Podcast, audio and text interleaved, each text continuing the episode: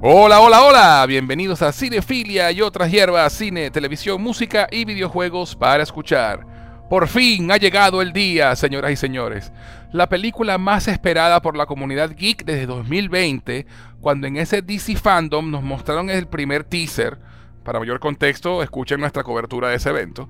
A este proyecto le pasó de todo. Cambió de actor, cambió de director, ¿Va a ser una secuela o un reboot? Ah, un reboot. ¿Va a estar conectado al universo cinematográfico de DC? Ah, no, mierda. Retrasos, pandemia, más retrasos. Pero luego de tanto suplicio, por fin la estrenaron. Ya la vimos y tenemos cosas que decir. Mis cinéfilos. Hoy vamos a hablar de The Batman. La película del director Matt Reeves se estrenó el pasado 3 de marzo a nivel mundial. Bueno, falta China, pero igual. Y nos trae el séptimo actor que interpreta al Caballero de la Noche anécdota curiosa, Mark Ruffalo alguna vez dijo que Hulk era el Hamlet de su generación, ya que varios actores lo han interpretado antes. Sí, como tres. No me jodas, Mark. Batman es el verdadero Hamlet de los personajes de cómics del cine. En el cine, un personaje complejo, oscuro y atormentado, en la mayoría de los casos, claro, que cada cierto tiempo cambia de actor. Esta vez le tocó el turno a Robert Pattinson, sí, el vampiro que se veía brillantico con el sol. Y como suele pasar en estos casos, la decisión fue cuestionada por un segmento de la fanaticada que, temerosa a los cambios y que solo ha visto actuar a Pattinson en la saga de Crepúsculo, no vio con buenos ojos esa elección de reparto. ¿Que cómo le fue al pana Roberto Patiño? Ya hablaremos de eso. Porque hoy en Cinefila y otras hierbas tenemos Full House, señores. La pandilla geek en pleno se reunió por primera vez en el mismo programa para hablar de esta película. Así que vamos a darle una bienvenida como se lo merecen. Desde Quito, la ciudad gótica de Latinoamérica, nos acompaña nuestro crítico, filósofo y erudito, el raza al ghoul de la crítica, Pablo Sánchez Noguera. Bienvenido una vez más, Mr. Paul. Qué bello tú con tus presentaciones, linda. Vale, gracias. Gracias por la invitación y súper contento de compartir espacio con las personas que hoy nos acompañan. Gracias por estar aquí, mi pana. Siempre un placer disfrutar de tu compañía. Ahora, desde las lluviosas calles de Bogotá nos acompaña el caballero de la noche de copas, el rata alada, porque muy traidor es fan de Superman. Diosías Acuña, hermano, qué bueno que estás aquí hoy. ¿Cómo están muchachos? De verdad que un gusto saludarlos. A este, oye, no estoy seguro, pero primera vez que hacemos los cuatro, no, no, ya nosotros habíamos estado los cuatro. Sí, sí, sí, sí, es la primera, vez. La primera vez. Con la, Liga de la Justicia de Zack Snyder lo intentamos, pero Pablo se enfermó y no pudo. Siempre pasaba algo, otra vez no. Cierto, cierto. Otro día JK, JK iba a participar en otro y no pudo, nunca habíamos estado los cuatro. Cierto, inédito, inédito. Eh, eh, oye, eh, ocasión especial para Bob Patiño. No confundir con el Robert Patiño. Robert Patiño. bueno, no, un gusto, my friend. Pues obviamente, todos saben que yo soy recontrafan de Superman, pero siempre el Caballero de la Noche tiene un lugar especial y además es, es de alta importancia. O sea, y, Batman para mí eh, representa muchísimo. Entonces, bueno, qué gusto. Perfecto. Así es, mi pana. Gracias por venir. Y desde Buenos Aires, che, el supervillano de la crítica, la cabeza más brillante del asilo Arkham, JK Alzheimer, mi pana del alma. Gracias por estar aquí con nosotros. muchas gracias, José. Muchas gracias, Pablo. muchas gracias, Luthor. Eh, o sea, que la, primera, el la ex primera vez, de la crítica, coño, no se me ocurrió esa. Es verdad, es verdad. La, primer, la primera vez que me pasé la, la cero, me tomé una foto así, era Navidad, y entonces el, el, capture que le puse a la, a la foto era, no sé si vestirme para Navidad o planear mi venganza contra Superman en este momento. Una gran mente utilizada para el mal. Pero muy contento de estar aquí, muchachos. Muy, muy contento. Esto realmente es un Avengers Assemble de, de, la crítica y qué mejor película para hacerlo. Oh, sí. Bueno, gracias por estar aquí, JK, también. Hoy hemos logrado coincidir los cuatro por primera vez, como dijo Diosías. Y de pana, Estoy de acuerdo contigo, JK. No pudo haber sido con una mejor película. Así que esta conversada está buena. oh, yeah. Pero bueno. Pero antes que nada, chicos. ¿Dónde pueden encontrarlos en las redes sociales? Pablo. Arroba Sánchez Noguera. Me pueden conseguir en todas mis redes. Eh, redes. Twitter, Instagram, Facebook y hasta en mi canal de YouTube. ¿Y cuál es tu canal de YouTube? P. Sánchez Noguera. Oh, también tengo varios canales de YouTube. El personal es P. Sánchez Noguera. tengo un proyecto donde leo libros en internet. Pueden buscar audiolibros con Pablo y allí pueden ver y leer unos cuantos que ya tengo disponibles. Y si están buscando aprender español, pueden buscar learnspanishonlineacademy.com. O bueno, para amiguitos que tengan que no hablen español. Eso, eso. Haga, haga su promoción, carajo. Oye, tú, tú sabes que desde que empezó la pandemia empecé yo a dar clases de español como lengua extranjera y desde entonces me sostengo es con eso y lo disfruto muchísimo. Entonces, si tienen amigos que no hablen español o que estén buscando un profesor de español, pues estoy a la orden. Me pueden escribir a través de mis redes, arroba Sánchez Noguera, como dije antes, o pueden visitar mi página web www.learnspanishonlineacademy.com. learnspanishonlineacademy.com. Gracias, Joe, por el espacio. No te preocupes, esto es publicidad. Oye, JK, cuéntanos tus redes. Puede conseguirme en Instagram en JK Sin Experiencia y en JK el Cyber, que esa es mi cuenta personal. La otra es un poquito más profesional, no mucho, pero bueno, al menos un poco más organizada con, con los temas de película. Exacto. Eh, y bueno, Diosías, cuéntanos. Arroba Diosías en Instagram, Twitter, eh, eh. TikTok y demás familiares amigos. Mi nombre, mi nombre se presta para tener los dominios de todas las redes sociales. Con Diosías me consiguen por todos lados. Es verdad, es verdad. Bueno, este, y a quien les habla, pues pueden encontrarlo tanto en Twitter como en Instagram como arroba Gus en Jose, G-U-Z en Jose. Si nos están escuchando por Anchor, Apple Podcast, Spotify o cualquiera de las plataformas de audio, les recuerdo que también pueden encontrarnos en Evox, donde pueden descargar los episodios y escucharlos cuando quieran. Y adicionalmente pueden encontrarnos en YouTube como Cinefilia y otras hierbas. Si nos están escuchando por YouTube, no olviden suscribirse, compartirlo por lo menos con dos amigos, dejar un comentario y un like, que eso nos ayudará a crecer y a encontrar más audiencia. También les informo a nuestros seguidores que Cinefila y otras hierbas tiene un Patreon, en el cual les ofrecemos beneficios adicionales a quienes decidan apoyarnos económicamente. www.patreon.com barra cinefilia y otras hierbas. Adicionalmente, si quieren escribirnos para hacer cualquier comentario, dejarnos un saludo o lo que prefieran, pueden hacerlo al correo cinefilia y otras hierbas arroba gmail.com. Cinefilia y otras hierbas arroba gmail.com. Dicho esto, chicos, comenzamos. De una. Comenzamos. De una, de una. Perfecto.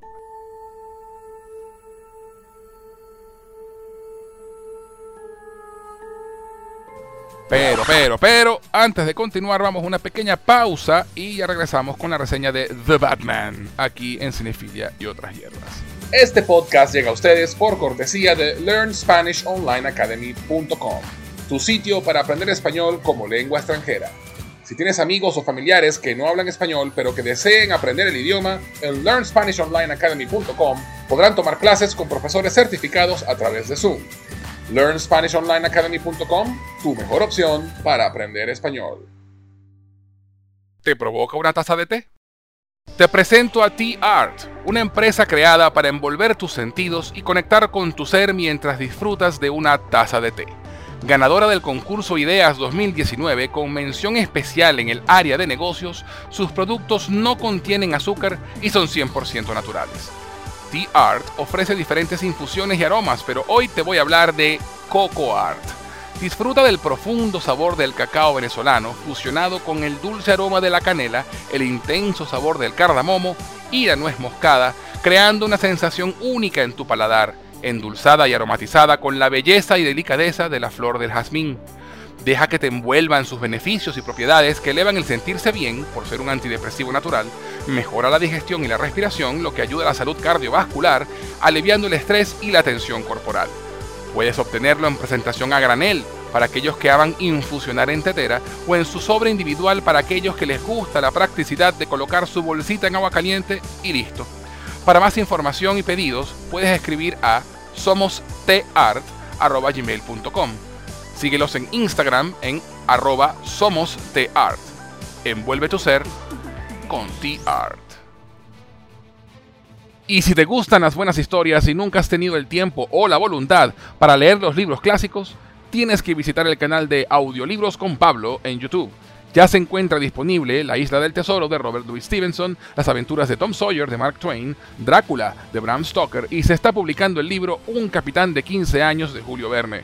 Lo mejor de este canal es que es completamente gratuito. Además, podrás conocer al narrador, ya que le puedes ver la cara a Pablo mientras él te lee el libro y puedes seguir el texto en pantalla, ya que lo verás marcado con el cursor. Audiolibros con Pablo en YouTube es definitivamente una opción excelente para mejorar tu nivel de lectura con libros clásicos en español. Próximamente vendrán más libros en su canal, así que búscalo, visítalo, suscríbete y mejora tu nivel de español disfrutando de clásicos de la literatura. Señoras Frikis es el podcast de humor y nostalgia sobre juegos de rol, cine, televisión, cómics y música que nadie había pedido. Cada mes, tres muchachas que pasan la treintena se sientan a la mesa para contar batallitas y hablar sin criterio de temas frikis desde un punto de vista desenfadado e irónico. El programa está disponible en Evox, Apple Podcasts, Google Podcasts, Spotify y en su web www.señorasfrikis.com. ¿Qué esperas? Suscríbete y conviértete en un hashtag Nieter.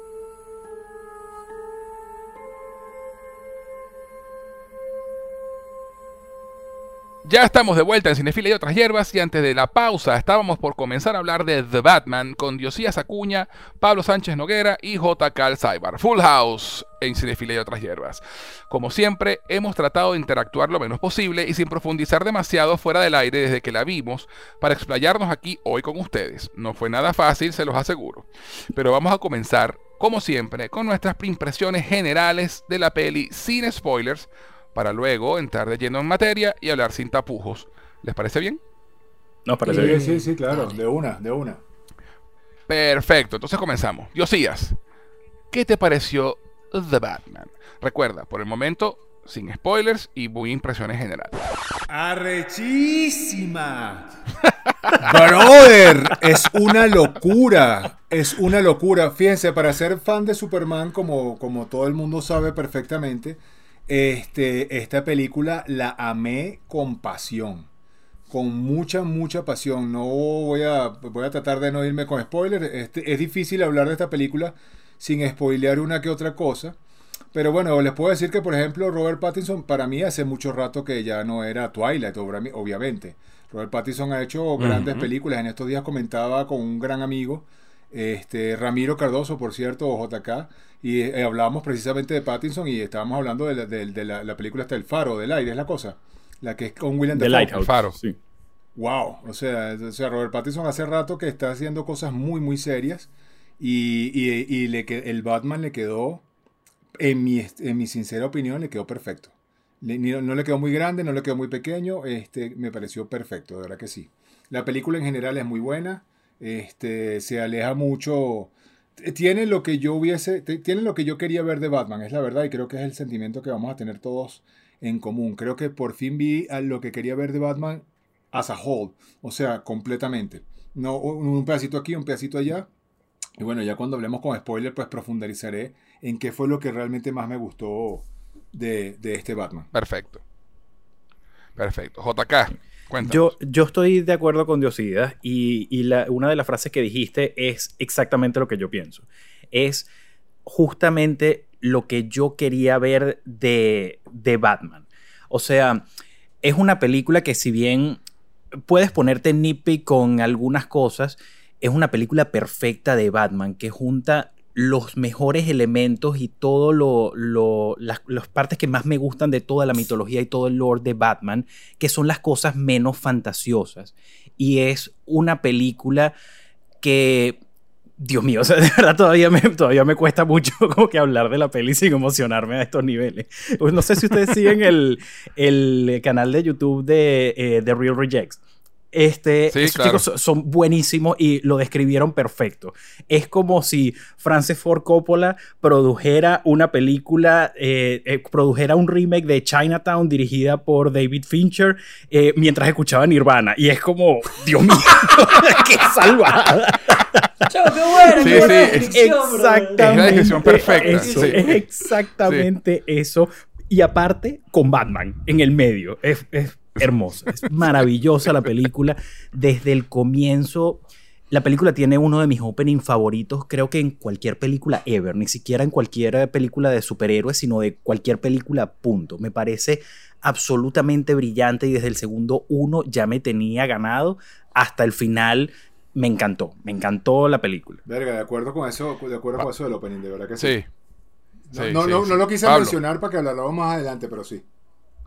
Sí. Pablo. Sí, no, también a mí me sorprendió gratamente la película. La verdad es que yo no estuve pendiente de, la preproducción y sí, sí, supe de todos los detalles que había. Y yo era de esas personas que veía Vampirito escarchadito temeroso. ¿eh? Eh, yo decía yo, perro, le, tengo miedo, eh, tengo miedo, pero le daba el beneficio de la duda. Si algo nos ha enseñado ya, ya, ya, ya la vida es que hay que darle el beneficio de la duda y gratamente me sorprendió. Una actuación súper sólida. E, e, incluso es difícil decirlo, pero esta película tal vez sea la mejor película de Batman hecha en toda la historia del personaje. Eh, por muchas razones. Quien no la considere como la mejor puede debatir sobre eso. Si no se ganó ese puesto, por lo menos se ganó el derecho a ser debatida si es o no es la mejor, y eso ya dice bastante. Eso, la película sorprende desde muchísimos puntos de vista. Yo no me esperaba este tamaño, esta, esta calidad de película, más aún cuando la, la influencia que tiene de otros filmes es, eh, como ya mencionó JK, David Fincher, este, e, es notable y algunas de esas otras películas, pues quienes amamos esas películas, las reconocemos en pantalla y decimos, bueno, es, es como aquella película pero con Batman en el medio y eso lo hace increíblemente cool. En, en serio, eh, es una obra maestra y sí. Eh, hay que verla en el cine. Es una de esas películas oh, que tú dices, si no ves en la gran pantalla, nunca va a ser igual que verla en la sala de tu casa. Sí, sí. Cabe acotar que yo fui el que le insistió a Pablo. Pablo, no sé si le había. Pablo, anda a ver esa mierda en el cine. Casi le digo, Pablo, yo te pago la entrada, Pablo, anda a ver la película. tuve que hacerlo. Tuve que hacerlo y muy feliz de haberlo hecho. ¿sí, Yo cuento con los dedos de una mano, de una mano mocha las películas que tú dices, oye, hay, hay, que verla en el cine porque en tu casa no es la misma. Entre ellas están Parque Jurásico, Mad Max Fury Road y ahorita Batman. Buenísimo. Bueno, en particularmente, mira, me, uno al eco de voces de ustedes. Yo sabía que este iba a ser el consenso general. Eh, una película extraordinaria, impecable eh, a nivel técnico. Eh, el guion maravilloso, como dice JK, puede haber ni pics, pero qué película no los tiene aparte del padrino. Este, Total. Y, de verdad que Pattinson yo también estaba no estaba tan no estaba tan nervioso como Pablo pero tampoco estaba así tan confident como como cuando dijeron Ben Affleck que, yo era la única voz que decía sí Ben Affleck este, pero pero yo sí, sí estaba dispuesto por supuesto a darle la oportunidad y me sorprendió más de lo, o sea me gustó muchísimo más de lo que me esperaba y, yo no me esperaba una mala interpretación. Eh, es, también me uno al sentimiento de Dios y JK de que esta película tiene todo lo que yo siempre quise ver en una película de Batman. Todo junto.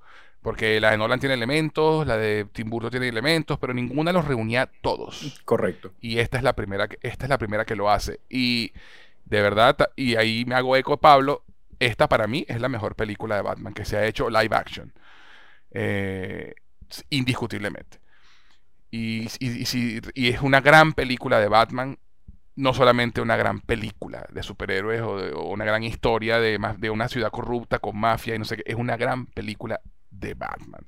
Porque una de las cosas que yo, que yo he comentado es que esta es una de las, creo que la única película de Batman realmente que Batman es el centro de la película, que Batman es el protagonista de la historia, que él mueve la trama, que él hace cosas, es proactivo y hace que pasen cosas y no solamente reacciona a su, a su entorno.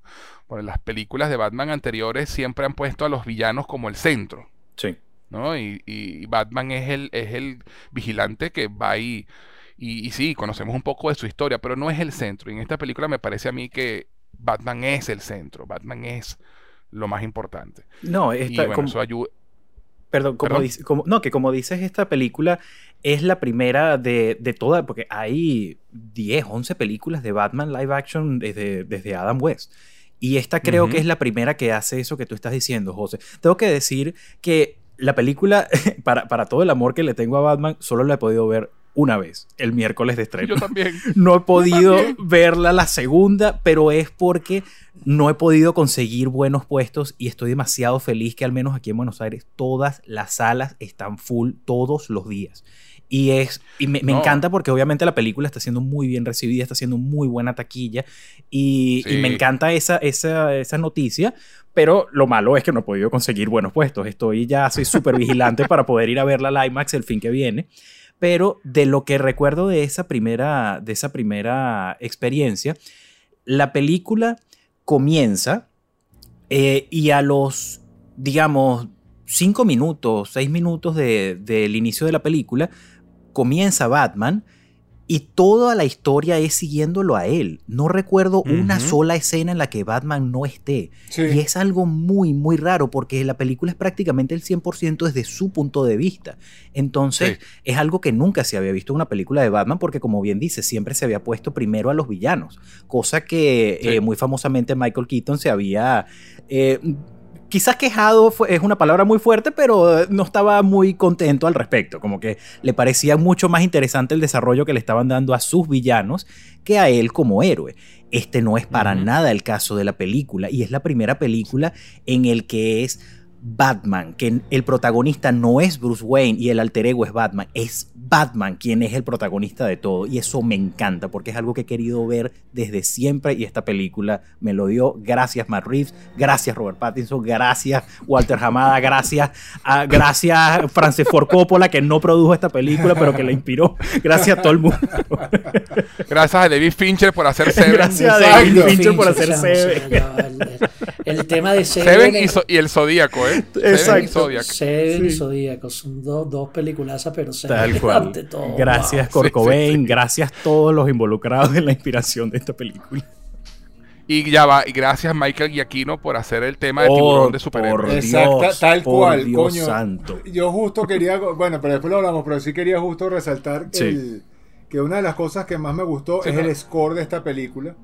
Este, cada, vez, cada, vez que, cada vez que aparece Batman viejo, se te paran los pelos literal. o sea, y, y, tiene mucho que ver con la forma en la que manejan la música que, que me pareció alucinante. Sí. Bueno, listo. Llegó el momento entonces. Si aún no has visto la película, para el podcast. Ve a verla lo antes posible para que el internet no te arruine las sorpresas y luego regresa para que disfrutes de nuestro análisis. Última advertencia, vienen los spoilers. Ya se quedaron los que la vieron. Ok, perfecto. Pablo, ahora que te quitamos el bozal de spoilers, ¿de qué es lo primero que quieres hablar? ¿Qué es lo primero que te viene a la mente? Mira, ahí ustedes han resaltado algo muy interesante, ¿no? Que, que, es que es la primera película centrada en Batman, eso no lo discuto para nada. Pero yo te voy a decir algo que, que, inclusive va más allá y que, y que, no es idea mía, se lo leía a Víctor Drax incluso antes de ver la peli y cuando, no, no mentira, se lo leí después de ver la peli, perdón, y coincido totalmente, cuando, cuando yo lo leí me dije, esto es cierto, esto es verdad, y yo les pregunto, ¿cuándo fue la última vez que ustedes vieron una película de superhéroes y realmente tuvieron miedo de que algo le fuera a pasar? al superhéroe. O sea, ¿cuándo fue la última vez que tuviste una película de Batman y realmente tuviste miedo de que Batman pudiera morirse o salir lo que se llama escoñetado para siempre? O sea, eso es algo que yo creo que yo nunca había vivido en una película de Batman. Batman, tú sabes que el tipo, o sea, tú sabes que Batman no se va a morir en una película de Batman, coño. O sea, eso, eso es así. Batman es el tipo. Pero esta película hacia el final yo realmente tenía miedo por Batman. Yo, mamá huevo, Robert Pattinson se va a escoñetar, se va a escoñetar, se va a escoñetar. bueno, Pablo, en esa, en esa misma nota estoy ah. totalmente de acuerdo contigo porque esto no, no es una crítica directa hacia la industria, pero es una consecuencia inevitable de todo lo que estamos viviendo en cuanto al género de superhéroes, particularmente con Marvel, que obviamente tienen sus películas, tienen sus proyectos y por muy buenos que sean, esos proyectos están al servicio de un bigger picture. Entonces, ¿qué pasa? Cuando tú ves una película como Shang-Chi, por ejemplo, que la película es buenísima, las escenas de acción son fantásticas y, y esa película tiene muchos, muchos puntos positivos uno de los puntos negativos, pero no es culpa de la propia película, es como dije, una consecuencia inevitable de la industria. Tú sabes que a Shang-Chi no le va a pasar nada, porque tú sabes que lo van, eh, tiene un contrato de cinco películas en el que va a salir en las próximas dos de Avengers, en Shang-Chi 2, en el que tiene que salir en tres cambios, en el que tiene que salir en... y tú lo sabes. Entonces, no temes, digamos, por el cómo un personaje va a terminar al final de la película, sino que estás disfrutando el viaje. Y eso está perfectamente bien pero es, muy, muy válido. pero es tan raro y es tan satisfactorio ver una película que genuinamente te sorprenda y te haga preocuparte por los personajes involucrados. Ya que estamos hablando de spoilers, yo pensé que Alfred había muerto, de verdad, de Igual, una. O sea, igual. yo juraba Sí, que Alfred, sí. adiós, Todos qué bola. pensamos que Alfred O sea, había muerto. ¿eh? no, y no es una manera donde se engaña a la audiencia fenomenal Sí, ese momento. sí. Está Entonces, muy bien logrado. Maravilloso, maravilloso como, como, eh, eh, quizás no engañar a la audiencia, pero como de, eh, misleading, o sea, cómo lo hacen creer algo que realmente no y, te- y- y termina es un resultado muy satisfactorio, algo de verdad este, muy fresco, algo que no se ve en casi ninguna película del género de superhéroes y la respuesta a tu pregunta, Pablo, es no recuerdo la última película que me hizo genuinamente preocuparme por alguien, porque incluso en Avengers Infinity War, o sea, cuando se va Tom Holland, ok, claro, pero... Pero tú sabes que va a volver porque ya la siguiente Spider-Man tiene fecha de estreno. Entonces es como. Pero. Exactamente. Cuando se van superhéroes y, se y la mitad tú sabes que van a regresar. Tú sabes que van a regresar somehow, some no. way, pero- Yo creo que nunca en la historia de Batman yo realmente me había sentido preocupado por Batman y esta lo logró. Y eso es algo muy interesante. Y sobre todo porque la película, y eso es otra cosa que me sorprendió muchísimo, la película es increíblemente seria, es increíblemente Sí. adulta. O sea, no lo hemos mencionado porque está tácito, ¿no? Y es obvio. Y a veces lo obvio al ser obvio pasa por obvio, pero hay que decir lo obvio para tener conciencia de lo obvio. Obvio. Obviamente. Man, I love you. I love you so much. Y qué es lo, a lo que me refiero con esta obviedad, que no es una película para niños. No. Eh, ya eh, se había visto, ¿no? O sea, Ba- Batman del 89 tiene una cosa increíble y maravillosa, que es que logra fusionar el Batman increíblemente infantil con un tono mucho más adulto, pero mantiene esa inocencia, entre comillas, adolescente o juvenil Sí. que, que tiene Batman y tiene Sí. su toque caricaturesco. Eh, eso, bueno, se lleva hasta el nivel de absurdo cuando aparece Schwarzenegger, que todo el mundo odia esa película, y a mí me encantó, porque a mí me gusta la película mala. que a mí me gusta la película. Y punto. Schwarzenegger como Mr. Frío. Chavo, eso me tenía que gustar, ya, no me importa. tú sabes que eso es una cuestión interesante, eso que dices de Ah. esa peli, y aquí tomando un detour rapidito sobre Dale, Batman y tranquilo. Robin. Actualmente es una película que yo disfruto muchísimo, pero por el estado actual del género de superhéroes. ¿A qué me refiero? Ya que tenemos películas como la trilogía de Nolan, ya que tenemos el MCU, ya que tenemos Joker, ya que tenemos The Batman, yo puedo ver Batman y Robin y cagarme de la risa diciendo, Dios mío, qué película tan ridícula Sí, y tan, sí, sí, tan- sí. tan maravillosamente Exacto, horrible. Completamente de acuerdo. Pero si ese fuese Ese- el estado de las películas de superhéroes, me, me molestaría como no te puedo explicar.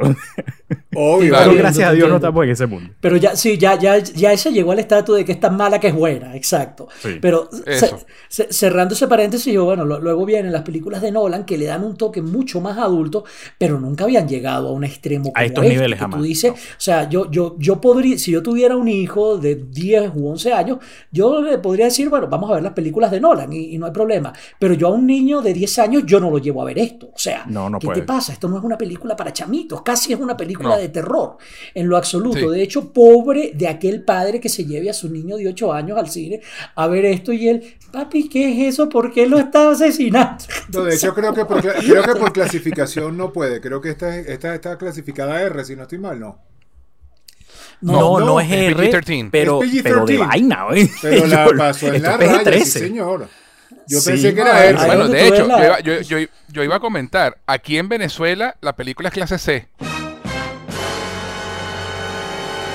Me imagino. Ah, wow.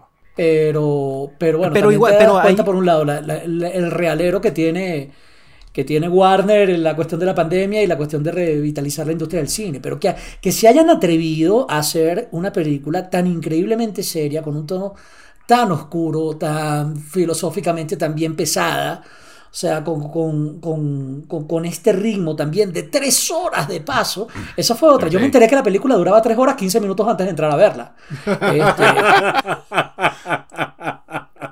Ups, se me olvidó comentarte O sea, eso. pequeño detalle. Pequeño Yo detalle. estoy a- Pequeños detalles, no sé. No, no y, y les cuento también otro detalle. Estoy tan increíblemente feliz de haberla visto casi al, al- al día siguiente del estreno y por una cosa. ¿Sabes? Aquí en Quito, en Ecuador en general, eh, lo poco común son las películas en idioma original. ¿eh? Aquí la gran mayoría de los cines exhiben las películas dobladas. Jesus. Las películas en idioma original duran poco tiempo porque hay poca taquilla, por una parte, y es la cultura del país. Entonces me dijo, no, tengo que ir a ver esta vaina ya porque no, no quiero verla doblada. Y me, me, fui a verla al día siguiente o a los dos días del estreno y de paso a la una de la tarde. Me dije, chévere, a esa hora los chapitos están saliendo de la escuela. cero cola, cero nada. Habíamos cuatro personas en el cine. ¿Cómo me la tripié? La sala entera para mí. Entonces, este, la disfruté muchísimo e, e, en, ese aspecto, pero sorprende dos cosas, que se hayan atrevido a hacer una película tan seria, tan adulta, tan fuerte, tan, entre comillas, terrorífica, porque casi parece una película de terror, tiene muchos elementos de película de terror, y no dirigida a niños. Un Batman no dirigido a niños es una cosa realmente, oye, que, que tú dices casi parece una canción de Arjona con enanos sin estatura o algo así. es, un oximorón de esos absurdos que tú dices, un Batman no es para niños. Pero bueno, ¿qué están haciendo? No, no, no. La cosa tiene coherencia en realidad. y, es un y, es un tema de realismo mágico impresionante porque Warner igualito está sacando juguetes pachamos con esta película. Totalmente. finalmente, o sea, le entraron la metra que les debió haber entrado en 1992 con Tim Burton. Pana, no importa que la película sea para adultos, vas a ser real con los jugueticos, a tu juguete, ¿vale? Sí, sí, porque claro, cuando Batman Returns hubo un backlash arrechísimo, que McDonald's incluso canceló el, contrato con, la película de, la cajita feliz y la vaina porque los padres estaban quejando. Y, sí, y, la otra obviedad que hay que decir también, oye, que, otra vez, sin volver a repetir lo de que lo obvio se lo obvio pasa obvio, etcétera, etcétera, es que me encanta, a mí de esta película, que se aleja de la nociva imitación de Marvel. Y, creo que no debo eh, explayarme demasiado en eso porque es obvio. O sea, las películas anteriores del universo DC, probablemente por decisiones de ejecutivo, decía, haz que te parezca Marvel y la cosa era increíblemente forzado.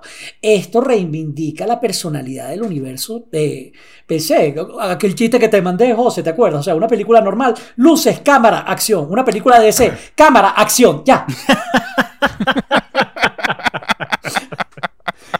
Pero eso le funciona muy bien a Batman, o sea, un universo oscuro, un universo serio, y se nota que no busca imitar a nadie. O sea, es una cosa donde tú, miren, esto es lo que yo hay y no me importa la tendencia del mercado. Eso es lo que se debe hacer con Batman y eso es lo que debe hacer DC con su propio superhéroe.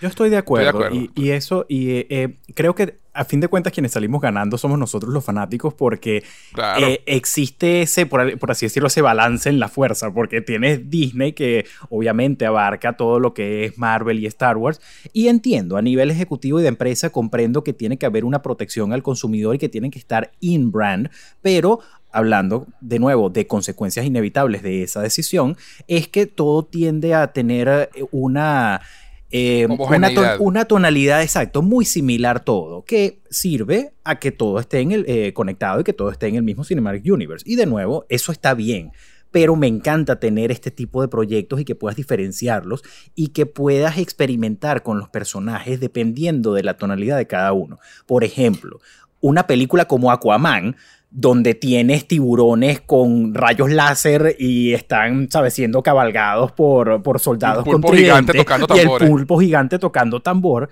Y está bien para ese tipo de películas, pero para un personaje como Batman, que, y aquí volviendo a lo que comentamos al principio, que es lo que yo siempre he querido ver en una peli de Batman, son las partes serias, son el desarrollo del personaje de lo más eh, digamos, de lo más humano, de lo más profundo del espíritu y de lo que somos como persona y de los traumas que podemos tener en la vida real. Y Batman y toda su gama de villanos están como concebidos de esa forma. Eh, yo siempre he estado más inclinado hacia villanos como el Joker, villanos como Two-Face, villanos como el Acertijo, por encima de cosas como Clayface o Man-Bat o incluso Poison Ivy, que me encanta, pero ok, sí, es una, es una mujer que controla las plantas. y ahí entramos en otro terreno completamente distinto. Pues. Exactamente. Y que esta película haya logrado, eh, digamos, capturar esa esencia de todos los elementos que más me atraen de, Batman de una manera tan bien hecha, porque tú puedes decir, bueno, pero... Eh, The Dark Knight Rises lo hace también, bueno, pero es una película que en mi opinión no está tan bien, eh, tan bien construida, pues como otras como. The Dark Knight, por ejemplo, como Batman Begins o como The Batman, que no sé, s- creo que tendría que verla una segunda vez para catalogarla como la mejor película que se ha hecho de Batman. En este momento, si me preguntas, me seguiría inclinando un poco más hacia The Dark Knight, pero como comentaba Pablo al principio, el simple hecho de que esté en la conversación, ya it's a win. O sea, si la estás comparando Sí. con lo que argumentablemente puede ser la mejor película de superhéroes jamás hecha de todos los tiempos, coy, perdóname, eso, una maravillosa, extraordinaria, indiscutiblemente buena película. ¿sabes? Y, Sí. ojo, yo hablaba de las películas de Batman JK y cuando tú la traes a la mejor película de superhéroes, entre comillas, o del universo de superhéroes de todos los tiempos, hay que mencionar otra cosa aquí que no es tan obvia. Y es que probablemente este de Batman que estamos viendo sea una consecuencia directa del fenómeno que fue el año pasado la película de El Joker. Sí, que, total. eh, eh, es una película también increíblemente Fue- seria que yo- se Perdón. Pablo. Joker fue de 2019. Sí, Perdón, sí. eso, perdón, del año antepasado, quiero Bueno, decir. pero los, ¿Sabes los que últimos dos años no, no cuentan mucho. El Sí, sí, sí, la- la- esta sí, pandemia no- nos mezcló, no- nos jodió la percepción. Exactamente. Eh, sí, eh, eh, estoy, es- estoy hablando, era para ver si ustedes estaban pendientes. Todo- todo- Eso, eso. todo- todas mis frases están previamente calculadas. Este, pero bueno, exacto. El punto es, es- parece ser consecuencia directa del Joker, que fue un fenómeno de taquilla. Fue una película también que apostaba por algo que nunca se había hecho en el universo de los superhéroes y, y que, Sí. que se desliga de lo que es el clásico enfoque del cine hacia los superhéroes y hace una película que, valga la, la frase, pero creo que la mejor manera de decirlo, es más cine que todas las películas de superhéroes hechas antes. O sea, por algo decía Martin Scorsese que las películas de superhéroes no son, no son películas, pero sin embargo Martin Scorsese no se atreve a hablar mal de Joker porque está inspirada muchísimo en su obra. En sus películas, exactamente, porque está inspirada en The King of Comedy y en Taxi, Y Taxi Driver. Driver. Y Taxi Ah, de, la Driver, misma, de la misma forma como esta está inspirada en lo que ya comentábamos, en Chinatown, en David Fincher, Chinatown, en, ajá, en, eh. Seven. en Zodiac y en Seven. Y The Zodiac. y hay, y hay como... Me encanta, y ya entrando, vamos a entrar en, de- en detalle ya de la, de la, de la, de la película. Adelante, adelante. Me Adelante. encanta el, digamos, el, el take de, de Riddler, que es como una mezcla entre ese asesino de Zodiac con eh, John Doe de Seven, pero también con Saw. Sí. Que es un poco lo que trataron de hacer en la saga de videojuegos de Arkham, que les colocaba las trampas a sus víctimas y eso. Pero como la película es PG-13, no te lo muestran directamente, pero te das cuenta y la verdad no hace falta, porque solamente sacan el cadáver, mira cómo quedó y solo ves la expresión de Robert Pattinson viéndolo. Así tú no veas el cadáver directamente, pero tú sabes que la cara está destrozada porque te mostraron la trampa de ratas que le pusieron. Entonces tu imaginación a veces puede hacer trabajos muchos más Oh, sí. impactantes de lo que te pueden mostrar y es una decisión brillante que toma Matt Reeves el que tu imaginación pueda como fill the blanks de esas cosas que por la digamos que por el rating de la película no te permite mostrar Eh, y me encantó me encantó ese esa digamos es muy esa mezcla de Hitchcock, esa personas sugerencia y dejar Sí. a la imaginación del espectador. Pero solo para cerrar la idea, o sea, Jo- Joker termina recaudando más de mil millones en taquilla, chamo, Sí. y, y termina ganando Oscars, que, que, que, que- que es algo que tampoco es tan común con las películas de superhéroes, pese a que tiene- hay sus excepciones. Y, y es ahí donde, eh, donde como yo creo que eso es lo que le dio carta válida a los ejecutivos para darle luz verdes a esta peli. Yo creo que The Batman no habría existido si de la manera en que existió si The Joker no hubiera tenido ese éxito. Que dijeron, saben que se pueden hacer películas más cine y menos fórmula de McDonald's con respecto a superhéroes. Pero, pero sabes Sí. que yo, yo también lo veo como una, como una evolución, una progresión natural de todo lo que hemos vivido. En el sentido de, si bien The Batman es producto, es una, digamos, es producto exacto de- del experimento que hicieron con Joker. Eh, Joker también es una respuesta a una situación un poco desesperada en la que se encontraba DC, de que mira, tratamos de hacer nuestra propia, nuestro propio Cinematic Universe, no resultó, tratamos de copiar a Marvel con Justice League y con Aquaman y no resultó. Entonces, ¿qué nos queda? Intentar cosas nuevas. De la misma manera en que la trilogía de Nolan es una respuesta a... eh, eh, la película de X-Men, que a su vez fue una respuesta del desastre de Batman y Robin, así como Iron Man es una consecuencia también de, de Batman Begins. Entonces, a lo que me refiero es que llegar a este punto es una aglomeración de ensayo y error de todas las películas de superhéroes que han venido ocurriendo y sigue siendo un experimento, no hay que quitar ese mérito porque hay que recordar que Batman es la propiedad más valiosa de DC Comics. Esto no estamos hablando Sí. de un superhéroe con el que puedes experimentar hacia la ligera. No es un Polka Dot Man, no es un eh, el rey del condimento, no es Weasel, ¿sabes? No son cosas que puedes poner en las manos de James Gunn para que les vuele la cabeza y haga, y haga de Suicide Squad, que amo de Suicide Squad, pero nunca te imaginarías que, que unos high profile... que Peacemaker, por Dios, qué maravilla. ¿Qué? Pero... Pe- pe- Fíjate esta referencia, el pato Howard. Exacto. Howard the Dog, esa quiero Dog. una, Chavo, quiero yo, una yo soy el único que está pidiendo un de Howard remake del Dog. pato Howard. Yo quiero ver otra película de esa vaina. Pero bueno, cierro paréntesis. Ustedes no saben qué es el pato ah, Howard, respecto- investiguenlo. Ajá, cierro paréntesis. Ahora, eh, JK, con respecto a eso, a lo que dices, ¿no? Del experimento y, y el tema de que decía Pablo de, de que DC está tratando de copiar a Marvel. Yo moriré en esta colina toda mi vida. Zack Snyder estaba haciéndolo bien. De eso ya lo hemos hablado. Zack Snyder hizo lo que No el sé. estudio le pidió. Eh, Él hizo lo que el estudio Zack le pidió. Snyder, no, Zack Snyder no estaba imitando a Marvel, marico. Zack Snyder estaba creando un universo DC conectado, sí, pero totalmente diferente, tonalmente diferente, oscuro, Ah, no, que, no. que cuadraba con estos personajes de DC. Y hubo un rechazo de plano, porque la gente quería Marvel. No, no, no. la- eh, para ver, eh, quizás no. O sea, eh, creo que no, no, me, no me expliqué bien. O sea, primero trataron de hacer el universo de Zack Snyder y eso no dio resultado por lo que dices, que no tuvo una buena recepción de, Por de eso, por la crítica, no tuvo una buena recepción de, de taquilla, a pesar de que hizo números respetables, pero por debajo del potencial que tenía debido a la a la a la Al- al a lo, a lo divisive que fue que fue eh, que fue el proyecto de Zack Snyder porque la verdad es que es muy difícil conseguir gente que, que le dé igual lo que esté en el medio de esto Zack Snyder es un director Claro. que sus proyectos lamentablemente con DC o lo amas al extremo o lo odias al extremo yo por ejemplo Sí. te- tengo una tengo un amigo que no recuerdo qué película de qué película estaba comentando hace poco, pero me dijo no había odiado tanto una película de Batman v Superman. Yo, ¿en serio? Verga. Bueno, pero, Por eso, o sea, es, pero es- es- es un tema de, de- de- De, divis- de división. es que es la respuesta sí, que claro. genera. Pero, Y ah, después, cuando tratan de imitar a Marvel, es cuando traen a Josh Whedon para que reajuste Eso, todo Justice. League y le meta más humor. Porque No, no, acuérdate yo, que en ese yo- yo momento entendí era. que eso te referías tú, Jota. Yo entendí Ah, que te referías a ese Justice League. Exacto. Yo simplemente hago el comentario general de que DC estaba intentando hacer lo suyo Sí. y le dio a Zack Snyder carta blanca, pero como la gente en ese momento estaba era en un high de Marvel, la gente Sí. quería eso. Ahorita, que- en este momento, la gente ya está buscando cosas diferentes. Cuando salí, cuando Entonces- salí de la película entonces- me acordé de, de Kevin Sujihara que, que dijo, necesitamos que, porque el problema de, de, de DC es que la gente no le gusta porque son películas muy oscuras, son muy dark, necesitamos humor, necesitamos luz y tiene que ser por debajo de dos horas. Y entonces, ¿qué hacemos ahorita? La mejor película que ha sacado DC en año dura tres horas. Él es un asesino en serie, hay como dos chistes, la vaina así oscura para la verga. como bueno. Pero es que, pero Sí, es que eso, O sea, pero fue, eso- un- fue un tema de, yo creo que también fue un tema de timing. Sí, chavo, Sí, eso te iba a decir. Mira, es un tema de timing, es un tema de personalidad también del, del, de- del estudio. O sea, basta de tratar de imitar fórmulas. Todo el mundo imita fórmulas, obvio. Pero también, pero también, o sea, ya, ya- lo que decían hace un rato, ya tenías, ya habías, ya tenías una teoría probada y, y, y súper buena del Joker.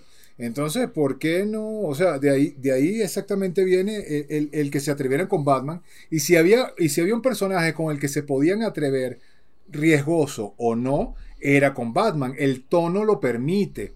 Tú no puedes ver asesinato en serie en Superman, en La Mujer Lo Maravilla. que- lo que O pasa sea, es que- a ningún otro superhéroe de, de- de- de los grandes de DC le hubiese quedado bien este tipo de trama. Este tipo de trama que además es Batman. Es que necesito retomar que por fin tengo una película de Batman que, que combina todos los elementos de Batman que yo quería ver.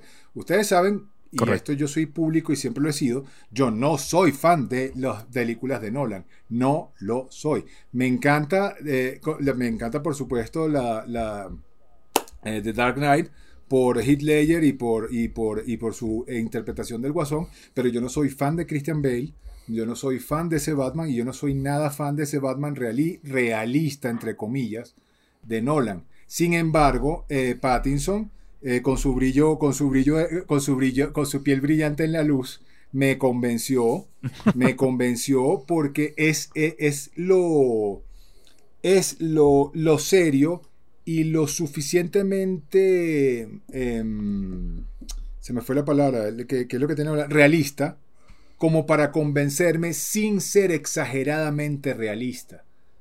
Sí, este, o sea, siendo, sigue siendo estilizado. Sigue siendo estilizado. Sigue siendo una película, sigue siendo una película de cómics, sigue siendo una película de Batman. O sea, no, no, no, no. Más no es la, el exagerado realismo que tiene las de Nolan, que, que, que, es de lo que yo no soy fan. Yo, yo soy fan de una película de comic books que, te, que sea comic booky. O sea, por, por, eso cuando decían la de Batman, la de Batman con el Freezer, lo que decían también me da risa pero al final es, es, es, comic book exagerado. Es Batman de los 60. Ese Batman ridículo de los 60. Adelante, Robin. Y el, y el villano, y, y el villano Mr. Freeze completamente comic book. Eso también me puede gustar. Pero esta película de Batman, que, que, además eh, por fin veamos un Batman detective y no un Batman torpe, un Batman que no sabe, un Batman... Brother, Batman es un tipo que, que sobrepasa a todos los superhéroes precisamente por, por, su, por su nivel de inteligencia de Great Detective. O sea, Batman es el Great Detective que no habíamos visto jamás.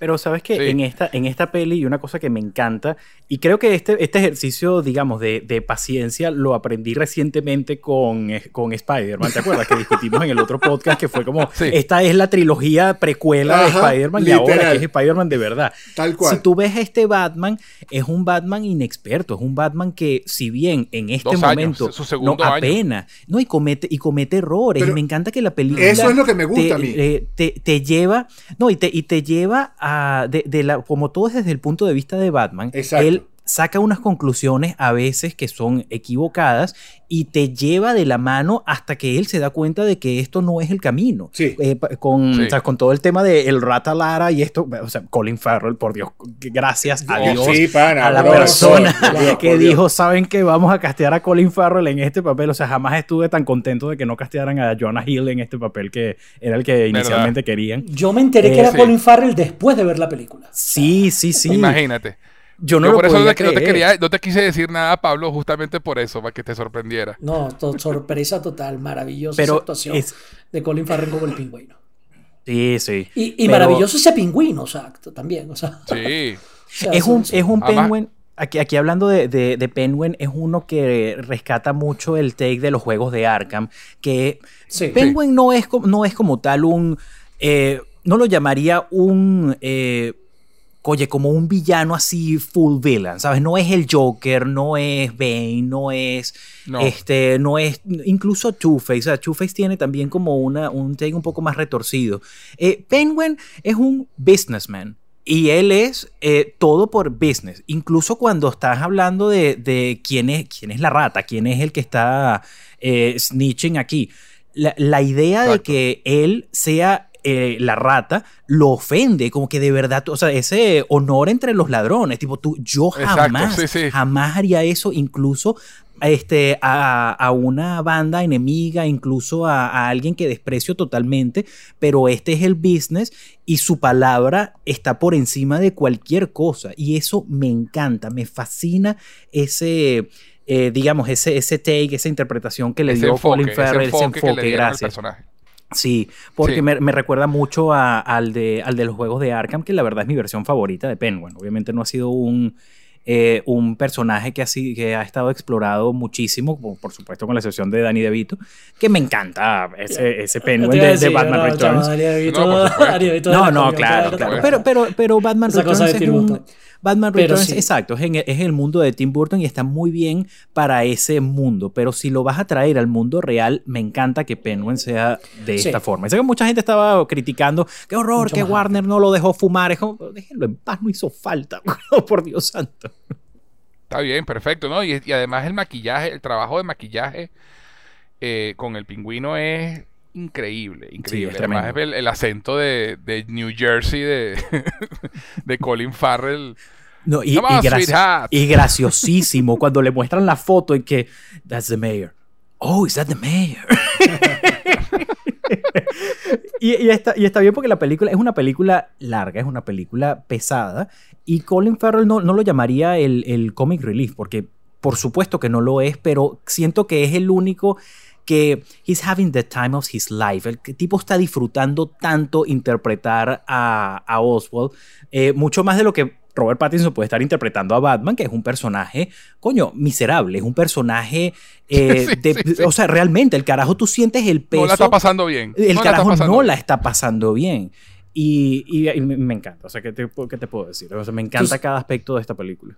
E- Ese no la está pasando bien también. Te, te- trae también otro detalle que hay que mencionar de esta película y que vemos por primera vez en Batman en la gran pantalla. Y es que vemos un Batman, y no con esto lo quiero disminuir, pero muy millennial. El pana siempre está molesto, ¿vale? El tipo. Pero que así, es- Batman.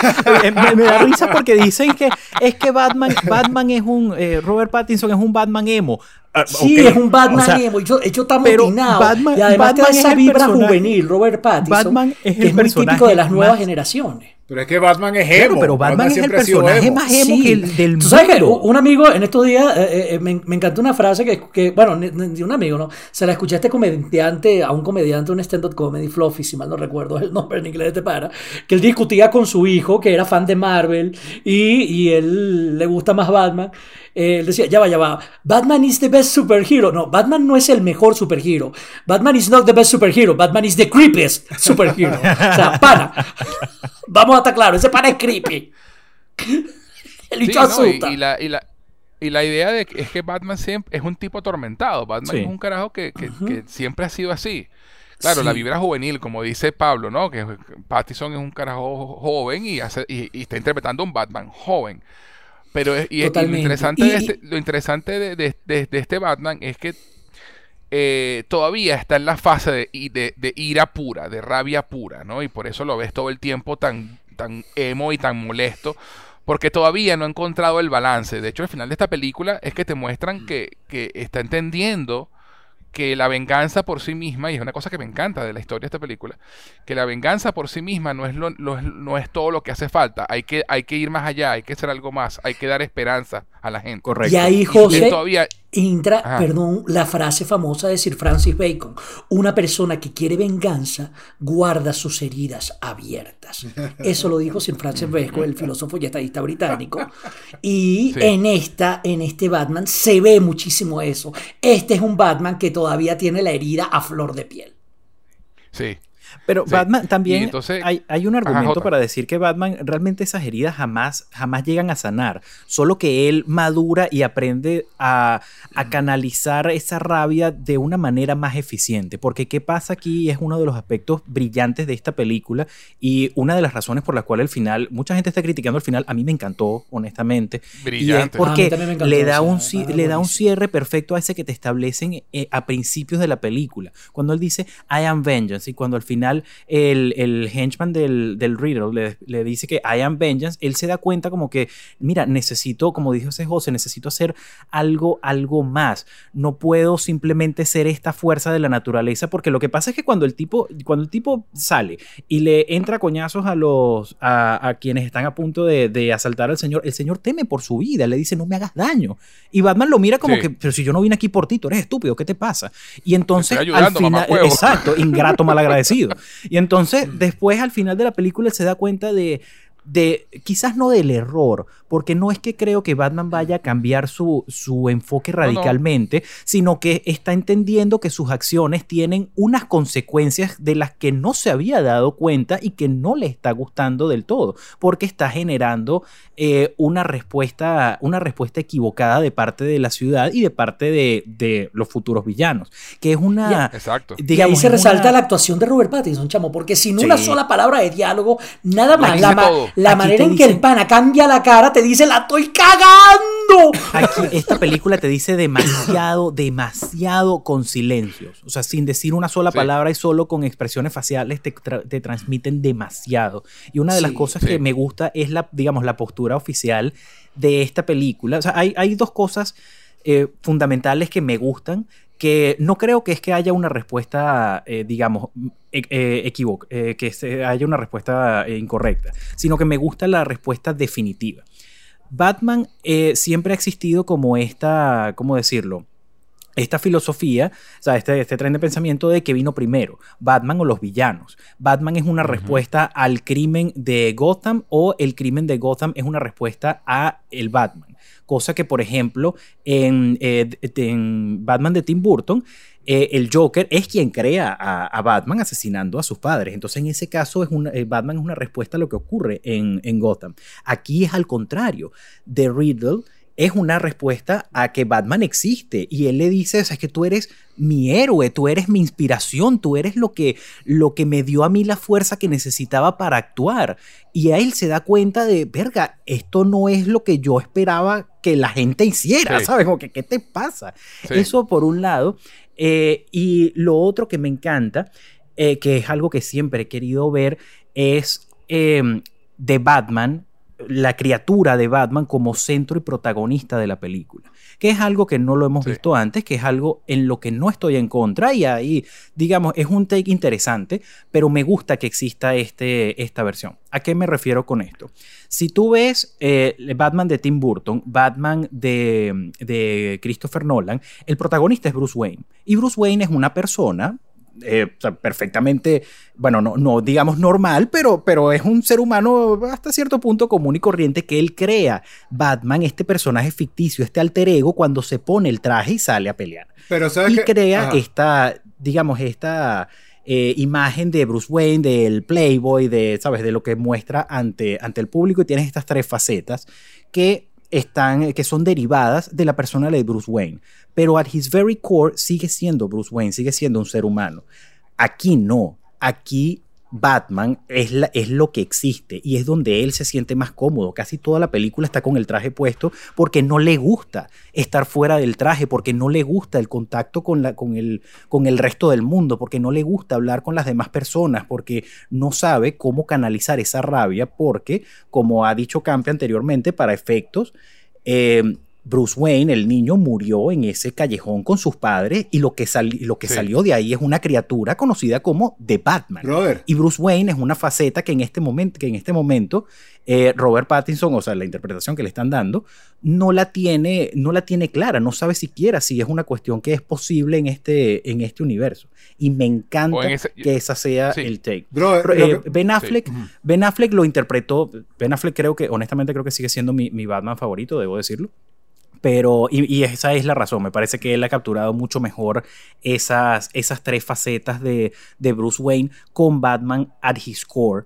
Pero también está, desde mi punto de vista, la, la, injusta comparación de que nunca tuvimos una película solo de Ben Affleck y siempre lo vimos interactuando con demás miembros de la futura Liga de la Justicia y eso, desde mi punto de vista, es, eh, es un poco complicado de comparar entre todos los Batman que hemos tenido. Mira, sí, fíjate, sí, sí, eh, retomando lo que está diciendo JK, esta es para mí mi película favorita de Batman porque esta es la única película de Batman que es de Batman. Pero no solamente por el, por el tiempo en escena y por todo, por todo ese aspecto técnico, sino que tú acabas de mencionar algo JK que es core, es algo base de Batman. Y es que Batman es el personaje. Bruce Wayne no existe. Bruce Wayne es la fachada. Bruce Wayne no existe. De Batman. Sí. Bruce Wayne es la Bruce máscara. Wayne es la, máscara. Si aquí todos somos fanáticos de Batman, la serie animada, y esto es precisamente lo que, lo que viene a reflejar lo que a mí siempre me gustó de Batman. Batman, incluso en su cabeza, él se llama Batman, él no se llama Bruce. Y hay un capítulo, y hay un capítulo ahorita, creo que es de Batman, creo que es de Batman del futuro, donde, donde hacen una, donde, donde Bruce no pierde la cabeza porque él sabe que él en su cabeza no se llama Bruce, sino Batman. Él es Batman. O sea, lo que tú decías de que Bruce, Bruce Wayne murió en el callejón cuando mataron a sus padres es totalmente cierto. Bruce Wayne es simplemente la fachada. Entonces lo que me gusta de esta película de Batman y es lo que yo más disfruto es que precisamente Bruce Wayne no hay. Aparece dos veces. Dos veces solamente aparece Bruce Wayne en la película, este, completamente justificado. Pero eh, eh, eh, y si te pones, a, si te pones a ver, Dio, es una. Y si te pones a ver, Dio, es una. O sea, la, la idea de, de, Bruce Wayne es algo con lo que él no se siente cómodo y que hasta cierto punto rechaza. Y eso lo vemos, eso creo que lo vemos plasmado en dos momentos específicos. Uno muchísimo, eh, muchísimo más impactante que a nivel emocional que otro, por supuesto. El primero es en el funeral, donde la gente lo ve fuera por, mucho, por primera vez en mucho tiempo y todos se van a... El, Bruce Wayne, Bruce Wayne, qué horror, mira, una foto de Bruce, o tomar una foto de Bruce Wayne en, este, en este mundo es como tomar una foto de pie grande, es como, verga, qué, qué bolas que el tipo salió. Y, y, el carajo está como, pero déjenme en paz, coño, no, no, no me gusta estar aquí con ustedes. De hecho, la conversación que tiene con la futura alcaldesa, bueno, no una conversación, un monólogo. Ella le va hablando todo el camino y él no le responde nada. y el otro momento es con Alfred. Cuando Alfred está en el hospital y él, y él dice, oye, que, que fue una escena preciosa, espectacularmente dirigida y los dos actuaron impecables, que es cuando, cuando le dice a Alfred, yo creí que este miedo ya no lo iba a tener, que ya yo estaba como curado en salud, que ya a mí no me importaba nada y que yo voy así por la vida haciendo lo que me cante el orto porque no tengo nada que perder y hoy me di cuenta que es mentira, que todavía le tengo miedo a, perder algo que me importa y es el miedo que él sintió al, pensar que Alfred estaba muerto. Entonces él se da cuenta como que, oye, esta faceta de mi vida, esto, Todavía esto que queda humano existe y es su última conexión con el, con el, con el mundo humano, o sea, porque él es una criatura, él es una cosa, así como... Eh, como todos los demás miembros de la Liga de la Justicia, por ejemplo, que Superman, él es Kal-El y él, es, y él inventó a Clark Kent como su alter ego. Eh, Diana, ella es eh, Wonder Woman, ella es la princesa de Temesquira y ella inventó a Diana Prince. Batman es, es Batman. Y es lo que mucha gente no entiende. Es como, no, él es Bruce Wayne porque no tiene poderes y él inventó a Batman. No, él es Batman. Así, no tenga poderes, así very core. Él es Batman y él inventó a Bruce Wayne. Y en esta película se da cuenta de que aún tiene esas pequeñas conexiones humanas a través de Alfred. Que me encantó la relación que tienen. Esa relación de. O sea, tú crees que yo quería estar aquí, o sea, yo, yo no sabía qué hacer contigo, yo te enseñé a pelear y a defenderte, pero yo no podía ser un papá para ti, no sabía cómo hacerlo, ¿sabes? Ese como de, tú estás aquí stuck with me the same way that I'm here stuck with you. Y, y es como tan refrescante que me dieron ganas de pararme a aplaudir. Fue como, qué, qué belleza. Bravo, bravo, Andy. Y, además es un, momentazo porque al principio tú ves la relación de entre ellos eh, bastante... tensa. ¿no? Sí, tensa, tensa. Eh, hay un momento tensa. Hay un momento donde él le dice, tú no eres mi padre. Y Alfred lo mira, estoy muy consciente de ello. Sí. Le dice. o sea, sí, que, en el diálogo lo que faltó es decir, ¡Duh! ¡Duh! No eres mi papá. Claro, no, pero. No, pero, pero, dice, exacto, acorde al momento. Lo dice en el sentido de que yo sé que no soy tu padre y maldita sea, no sé cómo ayudarte. Este, y, y, de hecho, me encanta que Alfred participe también en la investigación y Alfred está descifrando la vaina de los códigos acertijos junto con él. Yo no me esperaba esa vaina. Y es, la forma, porque también es la forma de, de conectar con él. No hay otra manera de, de, estar, de, cuidarlo, entre comillas. No sabe cómo hacer. Sí, porque no sabe cómo, cómo, cómo tratarlo. y hay algo, hay algo que, relación, o sea, para lo poco que sale Alfred en la película, es súper importante su rol. Te justo iba a comenzar sobre eso. Eh, por eso yo me, iba a morir cuando, cuando explotó la cuestión. A mí me sorprendió. Cuando pensamos que Alfred había muerto. A mí me, sorprendió la poca participación de Alfred. Yo esperaba un poco más de participación, un poco más de tiempo en pantalla, sobre todo por la duración de la película. Y me sorprendió eh, no gratamente, obviamente, porque me parece que Andy Serkis es un actorazo y los dos, tres momentos que tiene son magistrales, pero pensé, ese, ese tal vez sería el nitpicky de Diosías Acuña sobre esta película. Pensé que Alfred, sí, sí, sí, me voy a poner JK. Ya va, déjame vestir. o sea, porque Alfred no sale más. En serio, me parece que, que hubiese, hubiese eh, o sea, tal vez hubiese. Nuevamente, el centro de la película es Batman y las tres horas son Batman totalmente, pero me hubiese gustado ver un poquitico más de Alfred, aunque lo que tiene es suficiente. O sea, more than enough. Pero, pero me gustó muchísimo. Y la otra cosa que quería mencionar que rescatar un, un poquitico de los comentarios de JK más hacia el principio es en la, es en la parte actoral. Batman, eh, eh, toda persona que interprete a Batman no se va a ganar el Oscar por actuación, porque Batman es un tipo callado, es un tipo que no habla mucho, es un tipo que no, es un tipo oscuro, no sé qué, o sea, no te puedes ganar, no o sea, Heath se ganó el Joker porque el Joker es así, eh, rimbombante, da tiene demasiada riqueza para, para, para, manejarte de manera, para, digamos, para mostrar tu parte actoral, tu parte histriónica. Y Mucho más extrovertido. Exactamente, pero pero, y, y aquí me, o sea, aplausos de pie para Robert Pattinson que con una mirada el tipo lo dice todo. Para mí eso sí es actuar de verdad, o sea, sin líneas, Sí. sin, sin demasiadas cosas. O sea, en una mirada, por ejemplo, la escena en la que, en la que el carajo, en la que Batman está entrando a, mira- al- a la, primera, a la primera escena del crimen y todos los policías se apartan y, y uno de los policías se le para enfrente, tú no puedes pasar, no sé qué, porque qué haces tú aquí, que no sé qué, el, el policía latino. Chamo, nada más la mirada Sí. de Ajá. Batman, brother, como el tipo lo miraba de arriba abajo. Decía, Eso, eso me, re- me recuerda cuando, cuando después, de, después de que matan al, al fiscal que despierta en, en la jefatura, Ajá. Que, empuja al policía y el, y el eh, no sé, el, el jefe, el capitán, le, le dice que te puedo, te voy a arrestar por agredir a un oficial y que bueno, entonces arréstame por agredir a tres. Sí, sí, marico.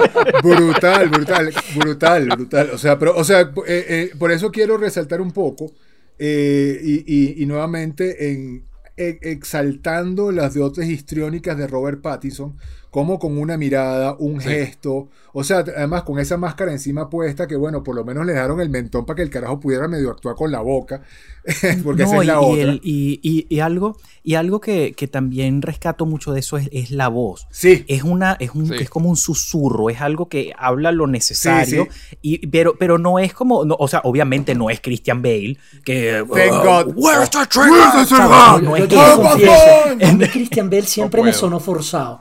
Ese- horrible, de es Pero dicho por horrorosa. él mismo. bien. Y yo, ¿quién coño habla así? No, pero es dicho por él mismo. Él mismo, él mismo reconoce que él tuvo que forzar esa voz y, para, y por eso para mí ese Batman no, no me gusta mucho. No me gusta el Batman de Nolan No, por muchas aquí- razones y esa es una. Este, es- esta sutileza. Robert Pattinson, esta este sutileza. susurro se- es, es totalmente creíble. Porque es un- porque es una sutileza. Sí. E incluso, Y- incluso y no, si te, perdón, si te sí. fijas, él habla, él habla así, pero también es, es en momentos a propósito. Él trata, en la medida de lo posible, de, de disimular un poco la voz, pero lo hace de esa manera, en, en forma de susurro, algo más sutil, como, de nuevo, como si fuese una cosa. Pero cuando pierde los estribos, cuando le grita a, a Riddler, cuando, ya no haya que hacer, el carajo grita, pero con su voz, ¿sabes? Porque la perdió, porque no está pensando en, en ah, no, tengo que guardar las apariencias. Pero es que esta a es la- pero es diferencia que- de porque- el eh, de Dark Knight Rises, que la, la parte de, de Where's the Trigger para mí es como, ya, marico, o sea, que, que, que cálmate. y no who No, you para, are, mí el para mí el pináculo del- de, la voz de Bale, y, y- y para, te- para, para meterme en, en esta parte, es, cua- es en The Dark Knight, cuando le lanza un monólogo al Joker. Because the city just showed you that there's people waiting for the-" Marico, el tipo dice como una frase como de siete líneas, weón, y, y- y no, chamo, no me lo puedo No. tomar en serio, lo siento. no Ahí, puedo. ahí- ahí- hacía falta Schwarzenegger. Sí, sí, sí, sí, sí. Es decir, En serio, total. Eh, because Fue I'm Batman. maravilloso Michael Keaton. Who are you? I'm Batman. O sea, tú Eso. traes esa voz para dos palabras. Ya. para más nada. Sí, sí. Eso. Y con una intención, con una intención de joderte, te quiero asustar. Sí. No, pasa- no parece tan soliloquio de Shakespeare, por Dios. Totalmente, ¿no? qué risa. Y- y aquí El- ese- el ese es una- es, ese es es un- co- como la voz del pana que narra los trailers. Este verano. ¿Tú te imaginas ese pana en su vida real cuando va a la panadería? Hola, buenos días. Quiero un cachito y una Coca-Cola. ¡Para! ¡No! Acepta pago móvil. No, el de, ustedes, no, ustedes no llegaron a escuchar el, el de Little Tortilla Boy. No. Ah, claro, por no. supuesto. por Sí, supuesto, sí, sí, sí, sí. Eso es Genial, porque es genial, maravilloso. genial. La voz de los Pero bueno, trailers, volvi- o sea, volviendo, a, volviendo, a, volviendo a Mira. Eh, No, termina tu No, no, punto, no, ese termino mi punto, pero creo, que- creo que ahora sí me gustaría que habláramos de aspectos, de aspectos de la película. Yo quisiera empezar con el opening de esta película.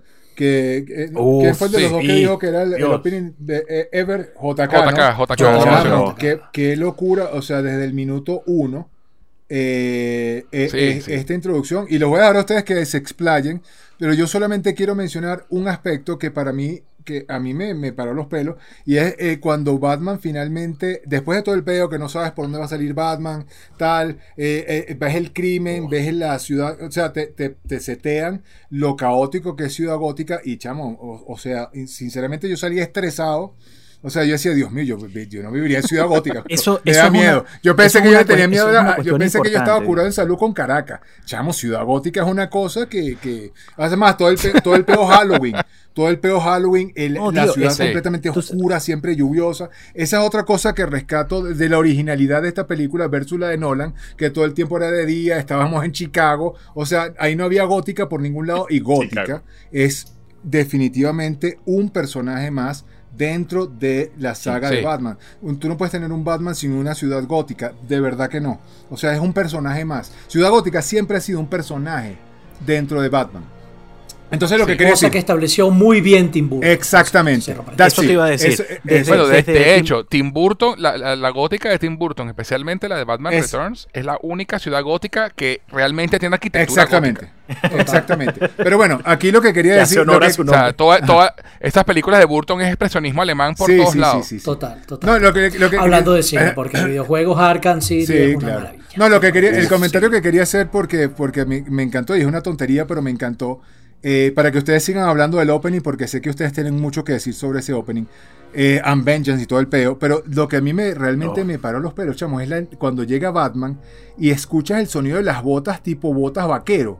O sea, como cuando Oh, entra un sí, vaquero. sí, sí. Marico, a mí, esa vaina me, a mí esa vaina me impresionó y no me lo esperaba. O sea, cuando tú escuchas que Batman, cada vez que Batman entra y tú escuchas el tac, tac, tac de las botas, yo decía, o sea, tipo tiburón, lo que decía hace un rato. Entonces, el sonido de las botas más el score de Batman, brother, o sea, a mí Sí. eso me voló la tapa de los sesos como no tienes idea.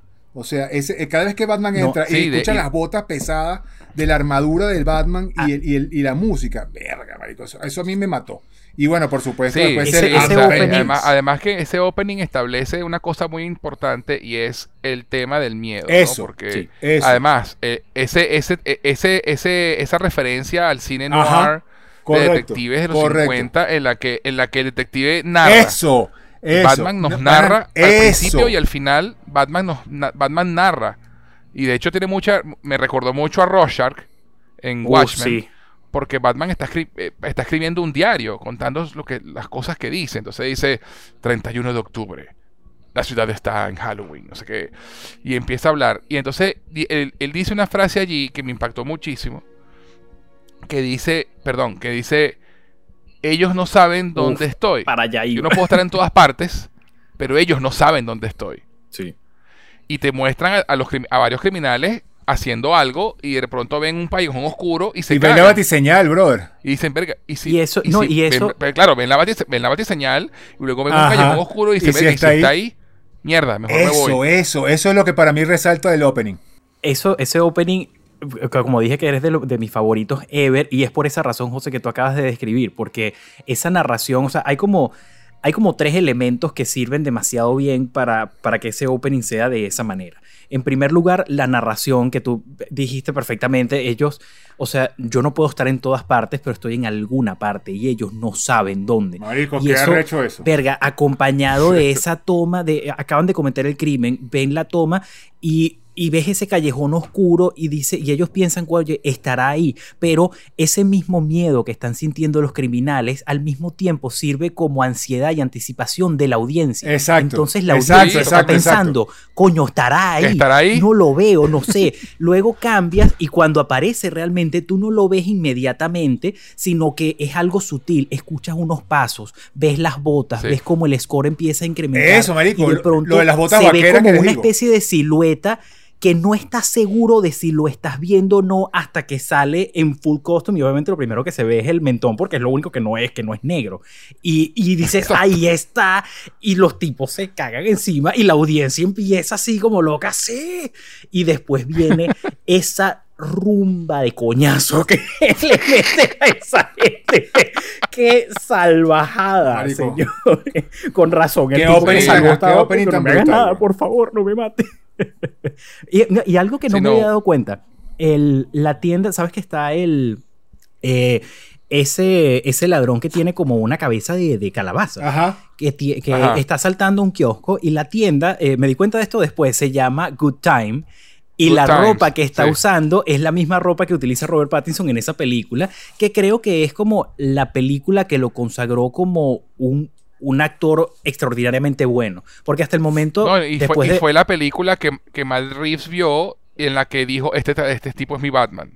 Ah, de- de fíjate, eso, eso, eso, no, eso no lo sabía. Sí, sí sabía Sí. que esa, obviamente Good Time es como el antes y el después, porque obviamente Sí. después de Twilight, Robert Pattinson empieza a trabajar mucho para tener un rango mucho mayor y empieza a tener estos papeles en películas muy indie, películas muy pequeñas, películas experimentales, y, y lo va logrando poco a poco hasta llegar a Good Time, que es como el papel que la mayoría de las personas reconoce como, sí, este es el mejor papel de Robert Pattinson desde, o sea, de- después de Twilight es este, es este de, de Good Time y ahí comienza como esta nueva faceta de Robert Pattinson como un muy buen actor y ahí lo tenemos después. Este, De hecho, Matt Reeves. Matt Reeves escribió el, el guion de la película con Pattinson en mente. Sí, y escuché que se, que se había aterrado cuando escuchó que Christopher Nolan le había hecho el casting en Tenet porque dijo ya no va a querer estar en mi película porque ya está en una propiedad de Warner, qué sé yo.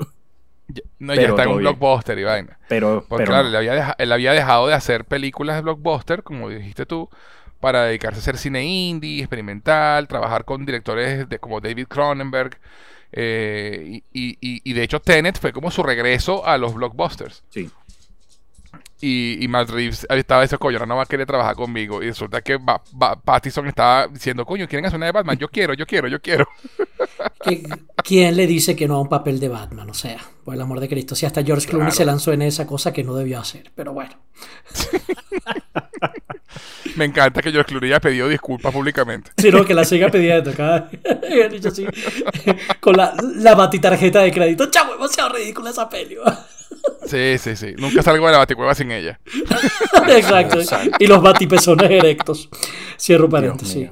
Pero Ay, George Schumacher. de, de pana que la apertura de esta de este de Batman ah, ti- tiene ah, algo que, que ustedes ya han mencionado muchísimo, que es el crear la anticipación de la presencia del héroe, muy al estilo Hitchcock a punta de sugerencia o de Spielberg Tiburón. Sí. La pura musiquita y los puros pasos. Y eso es algo que se repite después en la peli. O sea, tú vuelves a escuchar la Sí. música y tú vuelves a escuchar los pasos y sabes que ya viene por ahí y sabes, te tiembla el corazón. O sea, empiezas a crear en un, un reflejo condicionado en la audiencia de manera inconsciente para la presencia del superhéroe. Co- Cosa que se hace de manera magistral y que me recordó la primera aparición del Batman en la primera película de Tim Burton, pero Sí. donde tú dices el salto es del cielo a la tierra. Porque Tim Burton en el 89, pana, estamos hablando de hace unos cuantos años atrás, ya unas cuantas Sí. décadas, lo crea a esa- través esa del sombra- diálogo de dos ladrones. Esa sombra. No, y esa sombra de, de- de Drácula, no, eso no, eso no. no Sí, no, o sea, tú la pones a ver ahorita y se ve ridículamente maravillosa Sí. la primera aparición Sí. de Michael Keaton, que es el Batman levantando exacto los brazos hacia los extremos, estirando la capa, muy a los Drácula de Bela Lugosi, Muy Bela Pero, Lugosi, pero eso lo- ese, es el, ese es el ciclo de de 100 Batman. años atrás.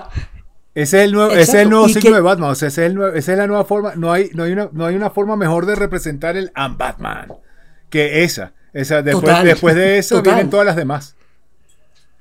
Y ojo, y lo interesante es que funcionó y marcó un distanciamiento con lo que había de Batman, que era Claro, a- a- claro. Adam West. Y Adam sí, West. se sentía ominoso y se sentía eh, eh, eh, en aquel instante. Imponente. Exacto, imponente. Y tú decías, wow, esto es un Batman oscuro, esto es un Batman adulto, esto es un Batman que da miedo, pero que no dejaba de tener un lado caricaturesco. Aquí terminó de enseriar esa vaina. Sí. Este de Batman. Sí, sí, sí. Y lo hace mediante recursos cinematográficos muy propios del siglo XXI. Y mediante elementos también propios de una película de terror. No, y, también- y- y a pesar, y a pesar de que utiliza elementos cinematográficos muy del siglo XXI, utiliza elementos direc- de dirección y edición que son de los 70, chamo. O sea, eh, eh, ese- esa, esa, esa de autor, anticipación, sí. eso de utilizar la música y antes eh, para como leitmotiv, ¿no? Y, y, eh, es como es, es como lo que hace Spielberg con Tiburón. Tú escuchas el pam pam pam pam pam Eso, pam, eso. y tú no has visto nada, tú estás en la playa, pero ahí viene. Ahí ¿Y viene. por dónde va a salir? ¿Sabe? ¿Por dónde, Y- ¿Por dónde va a llegar? O sea, en- ¿con cuál, con cuál villano se va a quedar? Porque son, son varias tomas que te hacen pensar que Batman va a aparecer en ese momento y aparece en el que tú teóricamente menos Exacto. esperas. y hace y no hemos hablado todavía de- propiamente y creo que es, el- que es un momento perfecto para hacerlo de Michael Giacchino y su, y Sí, su sí, música sí, sí. Oh, sí.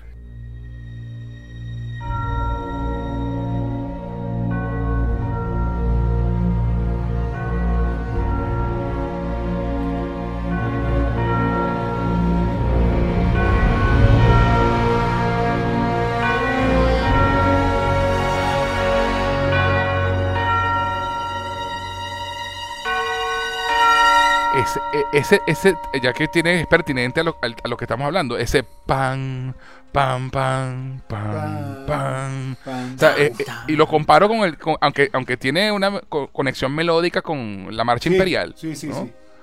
eh, y creo, y que- y- de Star creo- Wars, yo lo comparo. creo que tiene incluso, yo- creo que tiene incluso, la, o sea, la idea fue esa, que, que porque igual, que- igual que con esta Sí. música, la marcha imperial es, es icónica y cada vez que suena la marcha imperial ya tú sabes que viene Vader.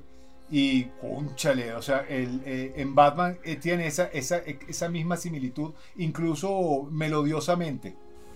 Sí, pero yo le- pero el uso que le dan a la, a la música es más como Exacto. tiburón, es más como anticipación de, de ahí viene, ahí viene la criatura, ahí viene el, el monstruo, ¿no? Sí, es mucho Porque más este oscura, Batman- más lenta y más ominosa, totalmente. Este, este Batman es Jason. Sí, sí, sí. Sí. O sea, yo creo que una sola vez ves a Batman corriendo y es como está escapándose de la comisaría. Y, y porque, y porque O sea, todo- exactamente. ese- porque tiene 80 policías atrás No, no, y no, y convenía. con- Pero- eh, eh, estaba planeado para que fuera así, pues te- tenía que ser un escape. Pero este, exacto, pero este Batman es Jason, el tipo camina, el tipo no corre, el tipo camina. Y, y, y, to- y siempre con ese paso lento y el pam, pam, pam, pam, pam. Y como ya, y que aquí no lo usa a veces con, con full orquestación y de pronto nada más solamente con el piano. Tan, tan, tan, las teclitas del piano sola. Sí, o sea, la- el- el- cómo, cómo juega con la musicalidad del tema es impresionante. Sí, porque tiene distintas variaciones de ese mismo tema para utilizar en distintos momentos. Eh, si- Es lo si que hace es- John Williams con Tiburón. también, Exactamente. es lo mismo. A veces lo escuchas con orquestación, a veces lo escuchas solamente con los violines. Es impresionante. Claro, no, y, y aquí, y aquí hablando con ustedes, me- me- o sea, como que me doy cuenta, o sea, puedo verbalizarlo mejor, que es cierto, es, él es el, o sea, Batman en esta película es el tiburón, es Jason, es la criatura desde el punto de vista de, de, los- de los humanos indefensos, que en el- este caso los villanos. Cuando, o sea, la persecución, la persecución de Penguin, Oh, Dios mío, oh, qué Dios. maravilla. Solamente comenzando Oh, con la, introducción del Batimóvil, que, que la tipo- mejor presentación de un carro en una Ever. película Sí, ever. señor. ever. Y Sí, señor. O sea, muérete de envidia, Toreto. Sí, sí, sí, sí, sí, sí, sí, sí. Tal cual. Tal fucking cual. Además, eh, además el carro es un Dodge Challenger. Increíble. Pero, y, no, y, y- y es la presentación, y la presentación del Batimóvil es similar a la misma presentación del Batman, que empieza el sonido de- del motor y tú ves la cara de, de, de Penguin y tú... Y, y Ya va, la J, cara- J, J. Sí. J, J, J. Lo primero que suena es la turbina, Eso. hermano.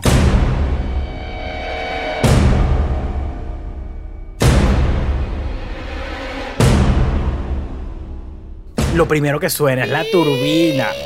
Lo primero que, suena, es la turbina y después suena el motor. Pero, pero esto va acompañado de, de la mirada de Penguin que no, que no Sí. sabe qué coño es eso. Y entonces, pana, o sea, él sabe que Batman lo está persiguiendo y él sabe que, que, sabe que tiene que huir, pero al mismo tiempo está como entre paralizado del miedo y también Fascinado, como de y fascinado. ¿qué, qué carajo es eso que está ahí? ¿Sabes? Tipo, es un, es un humano, es un arma, es un. ¿Qué coño? Y sale, pana, ese carro en todo su esplendor y el bicho. Uf, chavo, se me paran los pelos. Sí. y entonces, ¿qué pasa? Esto llevado al comentario con el que, con el que inicié este, este punto. Al final de esa persecución grabada impecable y maravillosamente, este, Sí, se- este, filmada re- en real con real O sea- y muy, muy poco CGI. No, no, y la, y la, la idea de que, de que en nota. una esquina, no, y, y también compuesta que está esa imagen, que en una esquina Sí. está siempre eh, la cara de Penguin, pero todo lo que él está viendo por el retrovisor y todo lo que está ocurriendo es lo que las, las personas, es lo que la audiencia está viendo. Y nos ponemos Sí, de sí, nuevo sí. desde el punto de vista del villano, viendo a Batman como, ese, como esa cosa, como esa fuerza indetenible que está a punto de agarrar al villano y por lo tanto a, nosotros también porque estamos desde su punto de vista. Y cuando voltea el carro, después ese- del famoso, la- el mejor cierre del tráiler, de I got you. I got you, y sale el bicho así como... O sea, no, no, Entre las entre llamas. las llamas. Eh, tumba el carro y esa toma de, de, de Penguin viéndolo con terror, como Batman va caminando sin ninguna, Lento. sin ninguna prisa hacia donde está el tipo, porque, porque es Jason, es esa película de terror, Sí. es esa, es esa criatura que... pam, No, y el score, qué maravilla, qué maravilla. Oh, oh, oh. No, no, no, no, es es impresionante, es impresionante de verdad lo que hizo Yaquino, aplausos de pie, porque aparte del tema de Batman como tal, toda la, la banda sonora es excelente. El temita de Nirvana. Excelente.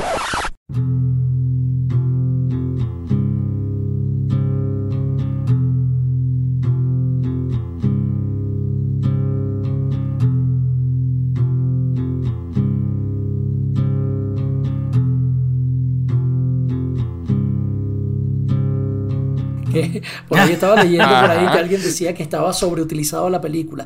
No me pareció, ¿viste? A mí me parece que lo utilizan en su dosis correcta. Eh, Yo pienso igual. A mí, yo, yo sí soy de la opinión de que la segunda vez que suena no es tan efectiva como la primera.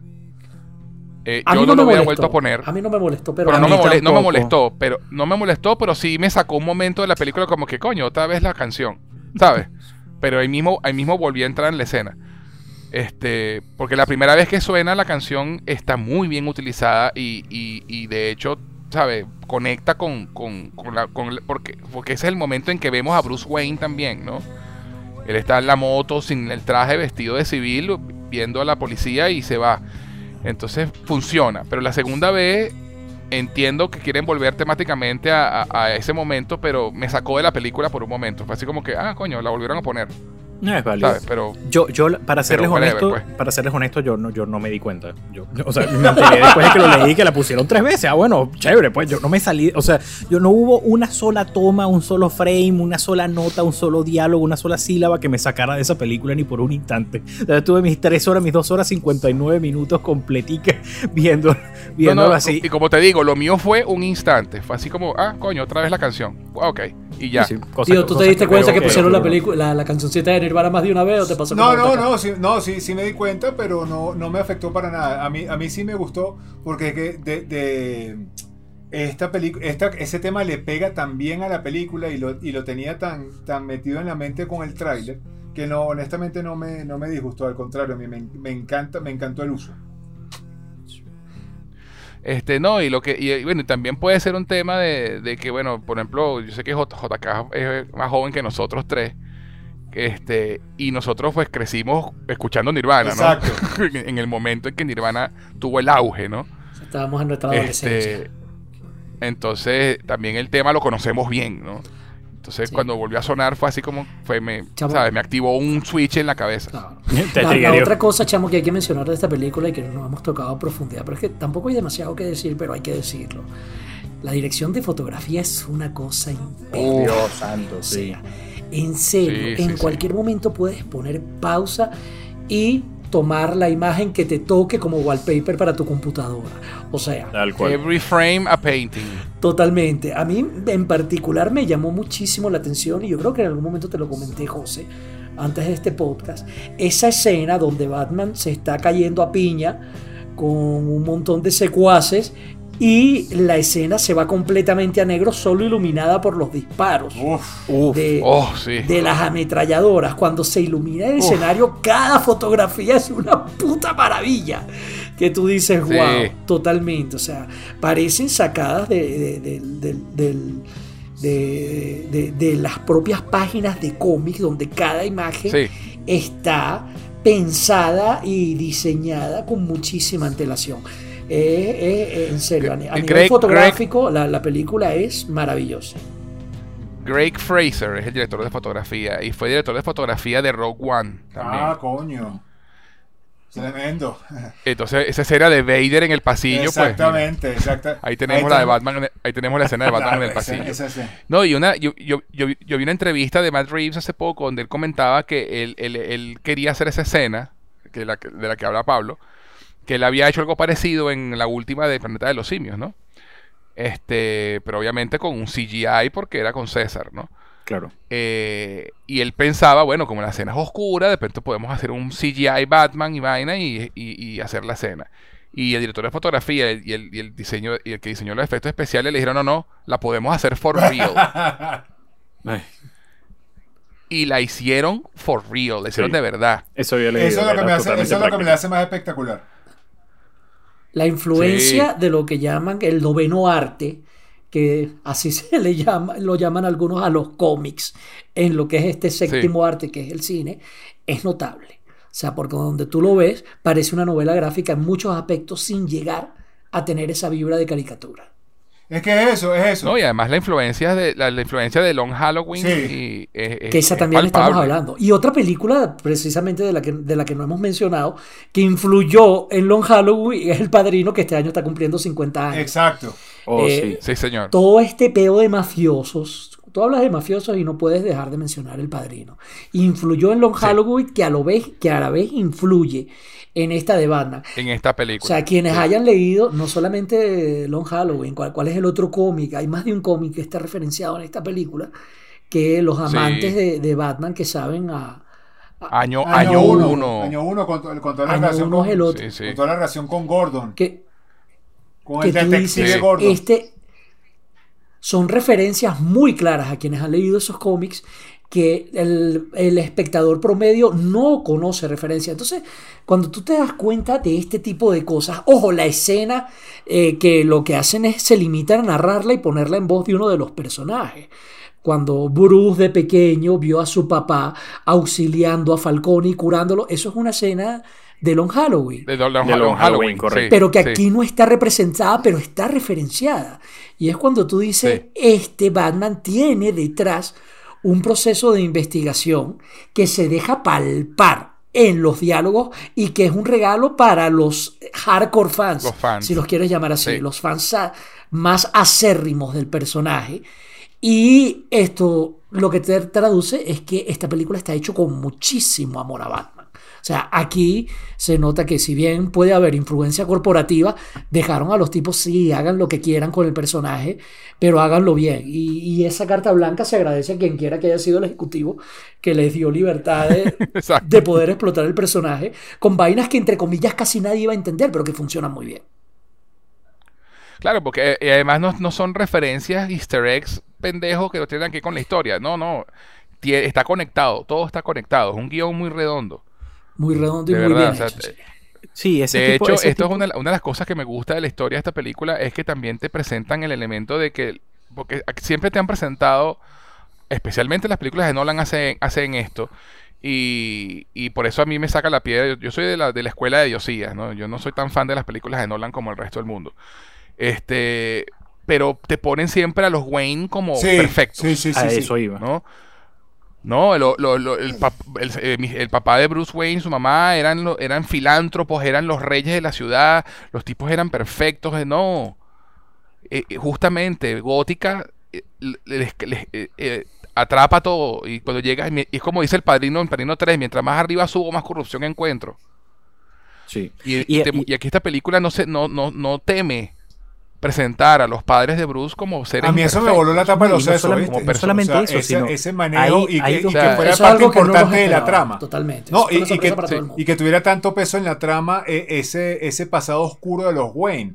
Porque eh, en, lo- en los, en los Bueno, y, que, Halloween. y que- y que Marta fuera eso, una de la familia Arkham. eso, eso, eso, eso. Porque fíjate, en Long Halloween, la gran referencia es esa: es la conexión de, de Falcone, de, de, de Carmen Falcone con, con Bruce Wayne, que ya. ya con, Con Thomas, Thomas, que, con perdón, con Thomas, con Thomas que ya de por sí, ya de por sí te deja un poco así como, wow, aquí, aquí el, el twist que le dan es increíble, brother. O sea, todo, todo ese, todo ese, todo ese, todo ese giro argumental de, de, de, del, de Thomas Wayne que iba a ser eh, para tapar todo el, eh, todo el rello de, de Marta y cómo, o sea, y, y claro que al final fue que se le fue de las manos, en parte, en parte, digamos, de una manera más o menos inocente, pero no tan inocente porque sí, sí Manipulado, manipulado por Falcone para claro, un favor. pero si tú al final, si Y- tú haces y- el pacto con el tú diablo, sabes tú que sabes, que- si tú vas a hacer pacto con el diablo, este, ya tú sabes que va a haber consecuencias. Entonces eso también te deja con un Thomas Claro. Wayne humano. No es ese santurrón que todo el mundo cree, sino, o sea, cometió un error humano, brother, cometió un error humano, hizo un pacto con el diablo y, Exacto. y- y eso, lo- y eso le, le salió el tiro por la culata. Bueno, pero hay, Claro, y y hay- lo- y aquí hay dos cosas Ajá. importantes que eh, justamente de ese take en, en los Wayne, y cosa que me encantó porque, para ver, al final de la película, yo por lo menos no me quedo seguro de a quién creerle. Ajá, a ajá, Alfred eso, o a eso, Carmine. eso. O sea, de tipo, esa parte- esa ok, zona gris. Alfred, Alfred ¿Quién puede mató, a, ¿Quién mató a los Wayne? Alfred, no, y no solamente, no, es- no tanto por el quién mató a los Wayne, sino qué hizo Thomas. Sí, sí, Porque sí. Alfred le va a estar diciendo a su hijo fue. para proteger la imagen de su, de su padre, mira, no, él cometió un error y él tal vaina. Claro, pero eso te lo está diciendo alguien cercano a, a- a él y se lo está diciendo a su hijo, a lo mejor para proteger su imagen, pero a lo mejor Carmine estaba diciendo la verdad, no lo sé. Y no creo que vayamos a tener una respuesta definitiva, Pero pero, fíjate, está muy no bien que falta. cualquiera de los dos escenarios funcione. Espérate, y a la vez, no solo eso. y esto es una y esto es un afterthought, o sea, no, no es que la película lo, lo aborda de, de ninguna forma, pero te da un poco de, de idea de cómo, de cómo funcionan las cosas no solo en la ciudad, sino en esa familia. Porque ha- han habido muchas, o sea, no críticas, pero comentarios tipo, bueno, si Marta estaba así toda, ¿sabes? Toda loca y todo el peo, ¿por qué entonces, este, ¿sabes? Alguien como Thomas se casó con ella. Y es como, papá, son las dos familias más poderosas de la ciudad. Ese matrimonio pudo haber estado arreglado de entrada. Exacto. ¿Sabes? Como que no, estamos... no solamente, no solamente estamos- eso, se le pudo haber desarrollado después. Eh, Sí, sí, o sea, Porque, pero... eso, eso, porque esa, esa vaina congénita no se ven desde el principio. Y eso, también y eso, tam- y también este, te, te da como pie a que, mira, esa psicopatía, esa, esa, ese toque de locura que tiene Batman puede estar perfectamente heredado de parte de su madre, porque Batman no es... Justo eso, quería o sea, comentar eso. Batman no es un tipo de todo tipo quería comentar exacto. eso. Justo quería Él- comentar eso. Él es, él, él es una persona que pertenece al asilo Arkham junto con toda la gama de criminales que él atrapa. Lo que pasa es que él utiliza esa- esas habilidades que él tiene para sacar a- eh, algo bueno a final de cuentas. Pero Batman es, es- él pertenece a toda su gama de villanos también. Sí, Totalmente. sí, totalmente. Batman es un enfermo mental, chico, y el que diga lo contrario. No, no, no lo conoce. El que, el, que, el, que, el, que, el que dice lo contrario es porque, no sé, se quedó con Adam West y no, pues, no. No, ese que diga lo contrario es porque es fan del Batman de Nolan. Señores, Pia- Christopher Nolan insulto. no inventó a Piazo Batman. insulto, pero totalmente. Sí, total, total. Yo soy, por favor, gracias. Repitámoslo hasta la saciedad. Porque me choca además, de- me choca sobremanera eso. De hecho, para mí el, el Batman de, de Nolan es el más alejado de, de- es el, para mí el más alejado de todos los Batman. A Batman. Eh, de hecho, el Batman de, No- el Batman de Nolan es, es el más equilibrado mentalmente. Sí, sí, que, que- Sí, sí, total, que era lo que Y de- comentaba. y- que y era en Dark Knight Rises incluso le dan un final feliz en el que el tipo se finge su muerte y se va a vivir con, con, con Hathaway para Europa. Sí, sí, y era lo que comentaba al, principio de que sí, es, es- es Bruce Wayne. Él es- y de hecho, en Dark Knight Rises es- tiene el traje como 20 minutos, una película que dura casi 3 sí, horas. señor. Este, Sí, señor. No, y lo que hablábamos hace un rato también del, del tema de, de- de que nadie muere nunca en las películas de superhéroes y nunca temes por su vida. Es que ni en Dark Knight Rises cuando el tipo finge su muerte te lo crees. Total. Total. Mira, este, me gustaría que, me gustaría que bueno. hablamos de Zoe Kravitz, ¿vale? La- esta gatúbela, esta gatúbela Sí. sensual, esta, Sí, esta eso iba relación Batman-gatúbela muy, muy, eh, nuevamente, muy long Halloween, muy... Muy cómic. ah, el, el- el- Muy el mal. otro que no hemos mencionado, Batman Hush. Hush también tiene, Tiene mucho, mucho de de Hush. Esta, esta- esta película. Y eso me gustó mucho. Que Hush, que Hush también tiene mucho que ver con los Exactamente. Waynes. Y con el acertijo, de hecho. yo estaba deseando que Gatúbela se lanzara un homenaje a Michelle Pfeiffer y le lamiera la cara a Robert Pattinson. Coño, yo me quedé esperando también, ¿vale? Yo dije que lo haga, que lo haga. No, no lo hizo nunca. Lástima, ¿vale? Porque esa movida de Tim Burton a mí me encantó y todavía la sigo extrañando. Me parece el momento más Sigue siendo erótico. no, Ese es el momento más erótico de Batman. sexy total, totalmente Sí, sexy. sí. Sí, sí, sí, Totalmente. sí. Pero bueno, Michelle Pfeiffer, Michelle Pfeiffer sin comentarios adicionales. Ya está viejito, hombre. Pero yo te digo una cosa, así como, como dijimos que esta película de Batman entra en la conversación de las no solamente de las mejores películas de Batman, sino de las mejores películas de superhéroes, Zoe Kravitz para mí es la mejor gatu Gatúbela. Yo la amé, chamo, la- amé cada aspecto de ella. Yo, sigo, yo sigo prefiriendo a Michelle Michelle Pfeiffer. Pfeiffer es icónica y, y todo lo que tú quieras, pero Para en ver, cuanto a sí. desarrollo de En personajes cuanto a que- eso, lo que y pasa- actuación, También este guion, chamo, es mucho mejor que el que tuvo Michelle Pfeiffer. Eh, claro, porque hay que, hay que tomar algo en consideración y creo que es algo que es una cuestión que también aplica para, digamos, para, para las películas y el Batman de Christopher Nolan. Y mucha gente no sabe diferenciar eso. O sea, yo cuando digo que no me gusta el Batman de Christopher Nolan, la gente automáticamente piensa, ¿cómo no te va a gustar la película? Yo amo la película, pero ese elemento, Exacto. o sea, Batman como tal, no me parece que sea la mejor versión. No me parece mala bajo ninguna yo siempre circunstancia. digo que las películas de Nolan son películas de criminales con un tipo vestido de Batman en ellas. Eh, sí, sí, it makes sense. Este, y con, con, con, eh, con, el caso de Michelle Pfeiffer, creo que puede haber también algo, eh, algo de eso en el que es necesario quizás separar a, a, la actriz de la película y tomar en consideración la época, porque las películas de Tim Burton son mucho producto de su época también y hay como hay que creo que tomar ciertas consideraciones. Obviamente. No, y, muy producto, y muy producto de la cabeza retorcida de Tim Burton también. Claro, ¿no? Y, y, lo que él representó para la época, mira, o sea, era mucho más arriesgado que lo que se está haciendo hoy, ¿no? O sea, yo, yo no creo la franquicia al próximo nivel. Probablemente todo lo que estamos viviendo en época en, en películas de superhéroes sea buena parte consecuencia de la valentía de Tim Burton. Sí, total. Yo no creo que, que Zoe Kravitz sea en términos muy generales, si tuviese que elegir una, me seguiría inclinando por eh, Michelle Pfeiffer. Pero también está en la discusión, porque Zoe Kravitz fue, fue increíble. Y, el, y, de nuevo, el material del que dispuso, porque eso también es algo importante. Yo, estoy hasta cierto punto de acuerdo contigo, JK. Más bien, yo lo pondría en estos términos. Es injusta la comparación. Es como comparar el, Joker de. Que, ojo, que es imposible no hacer las comparaciones, pero el hecho de que sea imposible hacerlas no quiere decir que sea justa. Y tú no puedes comparar a Heath Ledger con, con Jack Nicholson. O sea, los dioses son. O con Joaquín, Phoenix. O sea, los tres son grandiosos, chicos. ¿Cuál es mejor que otro? Mira, es una vaina muy subjetiva, ¿no? Sobre todo porque tienes que tomar muchísimas cosas en, cuenta. Pero bueno, volviendo a ese caso y después de marcarlo de esa manera, esta gatúbela es brillante y punto. De eso no hay discusión alguna. No, y, no, claro, y, el, trasfondo, todo, el punto que, le dan, o sea, la, historia, la vaina, la amiga, la huevonada, o sea, las bolas que tiene la pana de meterse, el trabajo. es una tipa muchísimo más humana que, muchos personajes que suelen verse en películas de superhéroes. Y ahora sí, perdón, continúa, José. No, lo que iba a decir es que, claro, y también la gatúbela de Tim Burton eh, juegan con el, tema fantástico de que es una mujer mitad gata que realmente tiene nueve vidas. Sí.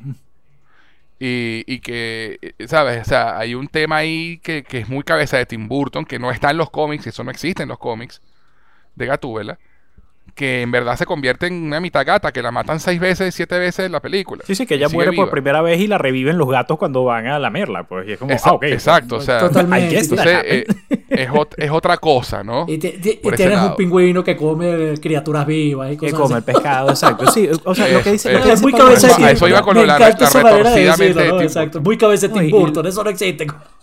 Es que lo, que dice, lo que dice Pablo es cierto, es una comparación hasta cierto punto injusta porque eh, tú no puedes sacar al personaje de Michelle Pfeiffer y ponerlo en esta película porque no funciona, porque no está diseñado, no, está concebido para una película de y, este y tipo. y viceversa. Y viceversa. Entonces, coño, para esa versión de Tim Burton, mira, Michelle Pfeiffer funciona a la perfección, así como Soy Grave funciona a la perfección con esto. Y no digo perfección a la ligera. Este, no, es como, por ejemplo, un Anne Hathaway que es it's serviceable. O sea, ella sirve de manera eficiente a la trama y punto, pero no aporta mucho. Aquí Zoe Kravitz eleva muchísimo, muchísimo el material, aunque no creo que eleve tanto el material como Michelle Pfeiffer lo hace en su correspondiente película. Y por esa razón me inclinaría un poco más hacia Michelle Pfeiffer, pero pero por la misma razón por la cual me inclinaría un poco más hacia The Dark Knight sobre, sobre The Batman con esta primera vista. A lo mejor pregúntame la semana que viene y te digo una respuesta completamente distinta. Que eso también es parte de lo, lo, bonito del cine, ¿sabes? No hay una respuesta correcta, sino también depende mucho de, de la... Es muy subjetivo. Es muy subjetivo y de la emoción que, que te transmita al momento. No, o sea, una de las cosas por las que yo argumento lo de Soy Kravitz como la mejor gatúbela representada en cine es porque es una gatúbela que es más la catúbela del cómic. Eso, claro, eso, eso, está más ceñida al cómic. en ese sentido, en, por ese, en ese sentido, para mí se lleva el, edge eh, eh, por, ese, por ese detalle, porque esta gatúbela es la gatúbela del cómic y su relación con Batman, que eso sí lo representan perfectamente en la de Tim Burton, es la relación del cómic, ¿no? la relación contenciosa entre ellos dos. Pero esta versión de gatúbela me gusta porque se parece físicamente a la del cómic, tiene, tiene elementos, el tema de que Falcone sea su papá, que eso también es sacado del cómic. O sea, eh, como dice, como dijeron, como dijeron ustedes, Josías y, JK y Pablo, o sea, el material que le dieron para trabajar es obviamente mucho mejor, mucho más complejo. Mucho más rico, sí. Pero, eh, sí, más rico, pero incluso la interpretación de Zoe me parece, o sea, como actuación es increíble. A, mí, además que, bueno, yo no he visto, ¿cómo se llama la serie donde ella trabaja? JK. La serie donde una- ella trabaja. No hay, no hay una, no hay una serie de HBO donde ella trabaja o estoy pensando en... en- Creo que estás pensando en? Zendaya. Eh, Ah, estás sí, pensando sí, en. Zendaya no, no, y. eh, ella, bueno, ella sale en Big Little Cierto, Lies. cierto. Bueno, eh, a lo que iba es que a mí nunca me pareció una muy buena actriz Zoe Kravitz. A eso iba. Mm. La- la- las veces que la, las cosas que la he visto, ¿no? obviamente no he visto todo lo que ha hecho. Y nunca me pareció la gran cosa como actriz y me sorprendió muchísimo verla aquí porque de verdad actúa rechísimo. Tú sabes que yo iba a comentarte eso. Yo sí la, yo sí la he visto. eh, ella. de- yo no recordaba dónde la había visto hasta que me acordé de estas películas de Insurgente. Ella es la mejor amiga de la protagonista. Yo no, Es ah, Insurgente. Yo no sí, bueno, pero, pero, de- pero indudablemente no es, o sea, yo, yo tampoco pensaba que era la gran actriz, o sea, además estamos hablando de que Michelle Pfeiffer y Anne Hathaway Exacto. preceden el papel y estamos hablando de actrices, de actrices de, de- o sea, que ya estaban en el pico de su carrera en ese momento. Entonces, eh, a mí sí me gustó mucho Kravitz y me sorprendió gratamente, ya desde el tráiler. Eh, yo tenía, eh, porque además eh, el, Sí. tema, el tema siempre con Gatúbel y Batman, no solamente quién lo interpreta, y aquí voy a poner un detalle, voy a tirar una bomba. Para mí, por ejemplo, Bale y Anne Hathaway no tienen ninguna chispa. Para mí eso, o sea, pa- para mí, para Dios Acuña, Sí, no hay química. no hay química, No funciona, química, no me la sí. creo. I, I don't buy it. Pero con Zoe Kravitz y, y Pattinson sí. I like it. Y eso también, eso desde los trailers, yo, ya yo sentía esa química y yo decía, independientemente de la actuación y del peso que vaya a tener el personaje en la película, ya eh, You Had Me at Hello. Pero me sorprendió, me sorprendió muy por encima de mis expectativas, precisamente por eso. Entonces, ¿Qué ibas a decir, Pablo? No, no, que, que el peso que tiene Gatúbel aquí en esta película, retomando justo lo que decía eh, Guillo, a mí me sorprendió bastante. Nunca pillé en los trailers que eh, Gatúbela iba a tener el peso que tuvo y que la relación iba a estar tan, tan, tan, iba a reflejar tanto lo que se ve en el Batman de los cómics y lo que se ve en los videojuegos. también, sí, chamo, sí, sí, Esa- sí, sí. Sí, sí. esa relación antagónica romántica Yo la amé. que no es nada fácil de, de plasmar en, en pantalla o en No, y de interpretarla, muy, sí, muy, muy sí, bien. sí. Es una cuestión, es Sí. una gatúbela que no le tiene ningún miedo a Batman por un lado, que lo reta y que lo seduce, pero que no llega a convertirlo en una subtrama babosa de Mariada del barrio. Que- Eso. que- que- que es el miedo y el cliché que uno tiene cuando, cuando aparece una gatúbela. Tú dices, coño, la van a cagar. No, no, no, lo hacen de manera muy, muy, muy bien. Se siente la atracción sexual y todo, y la tipa hace lo que le da la gana. Que te dejen la cámara puesta, que no me da la gana, chico, y te corto ya, coño. Sí, sí, sí, sí. e- esa. No, y la relación entre ellos. Ah, Yo siempre he amado la relación de, de, de Bruce y, y, y Selina. Siempre para mí ha sido de las, más, de las relaciones más icónicas que tiene Bruce, y, este, incluso más allá de, de, de, de- la que tenía con, con Talia, Talia al Ghul. Este, ah, sí, a Al mí Ghul. me gustaba mucho más la relación con Selina Kyle. Y, y esta, esta me recordó, me recordó muchísimas del cómic que yo, que yo siempre he amado. Entonces me parece que, que poderlas ver así en la pantalla real, con una verdadera química entre los actores, eh, le da un plus. Sí, es muy interesante de totalmente. paso esa relación, siempre lo hacía. Me encanta al final cuando ella le dice vente conmigo y se le queda viendo, no, que estoy diciendo, ya tú tienes, ya tú tienes, you're spoke, you're already spoken for. O sea, ella, ella entiende que el, que el gótica es. Y así es en los novio, cómics. pues, Y así es en los cómics. Y, y de, los, de los mejores cómics, Sí, sí. de los mejores cómics, este, precisamente es eso. e- e- Ella entiende. Y por eso para mí es una de las mejores relaciones que tiene Bruce. Es precisamente porque una de las pocas que realmente getting to know him, que de verdad lo conoce, que de verdad Sí. llega al fondo de... Se mete en la piel de Bruce. Es, es Selina Kyle porque es la que realmente lo entiende y es por eso por lo que nunca terminan de tener una relación. Aunque eventualmente se supone que tienen hijos y todo el cuento de toda la vaina. Bueno, los el- hubo un cómic muy famoso hace poco en el que supuestamente se iban a Sí, sí, casar. sí, y no, bueno, y, y de hecho, eh, Este- uno de las, va- una de las variantes es que precisamente eh, Huntress es hija de Selina Kyle y, y Bruce Wayne, entonces, o sea, en- entre los multiversos de multiversos. Pero indudablemente amé, amé a Kravitz como, como Gatúbela y me parece que tiene todo el peso, su- tiene el peso suficiente dentro de la trama para justificar todo el tiempo, todo el metraje que, que aparece. Y me parece un gran complemento, no Robin, dentro de, un, de una relación eh, con Batman. Eh, ¿Qué les pareció el homenaje a Rápido y Furioso que hacen ellos al final? Sí, sí, la moto. y- y- y y- por su lado. No, no. Me- me- nada, más, nada más estaba esperando la canción. It's been a long way. Sí. Da, da, da, da. Y yo, "Ver- Without you, my friend. bueno, falta hablar del villano. Falta hablar de, de, de Paul Dano y de Riddler. Chamo, Paul Dano, una de las patas del trípode. ¿Qué lejos ha llegado ese actor? Sí, señor. Para el que no entendió la referencia, no la voy a explicar. De- Es una de las patas del trípode. Eso, eso es Sí, The señor. Girl Next Door. The Girl Next Door, así es. Aquí, aquí todos somos cinéfilos, carajo. Qué buen actor ese, ese carajo, de verdad. Que, Buenísimo. Además que, bueno, en There Will Be Blood ya había demostrado su, su Exacto. Su nivel. rango, sí. Este, pero mira, lo que hace con este acertijo, me encanta que, que, se, que hayan convertido al acertijo en un, en un asesino en serie como el Zodíaco. sí. Porque era, era perfecto. Si te pones a pensar, mira, sí, el tipo deja pistas, deja acertijos, perfecto. Eh, es, la, es, es- la evolución perfecta Sí. del personaje. Sí, es el para- ref- para y- el y el- mira- sobre todo luego de, de haber visto a Jim Y Carrey. el ref- eh, eso, ot- otra cosa, eso. El Riddler, incluso en los cómics, este, se viene a redimir de una forma brutal con este. A nivel, casi, Total, casi para mí a nivel de sí. Hush en, en los cómics de Batman. Sí, sí. Que Hosh es una de las mejores historias del acer- de acertijo. del Exactamente, acertijo exactamente.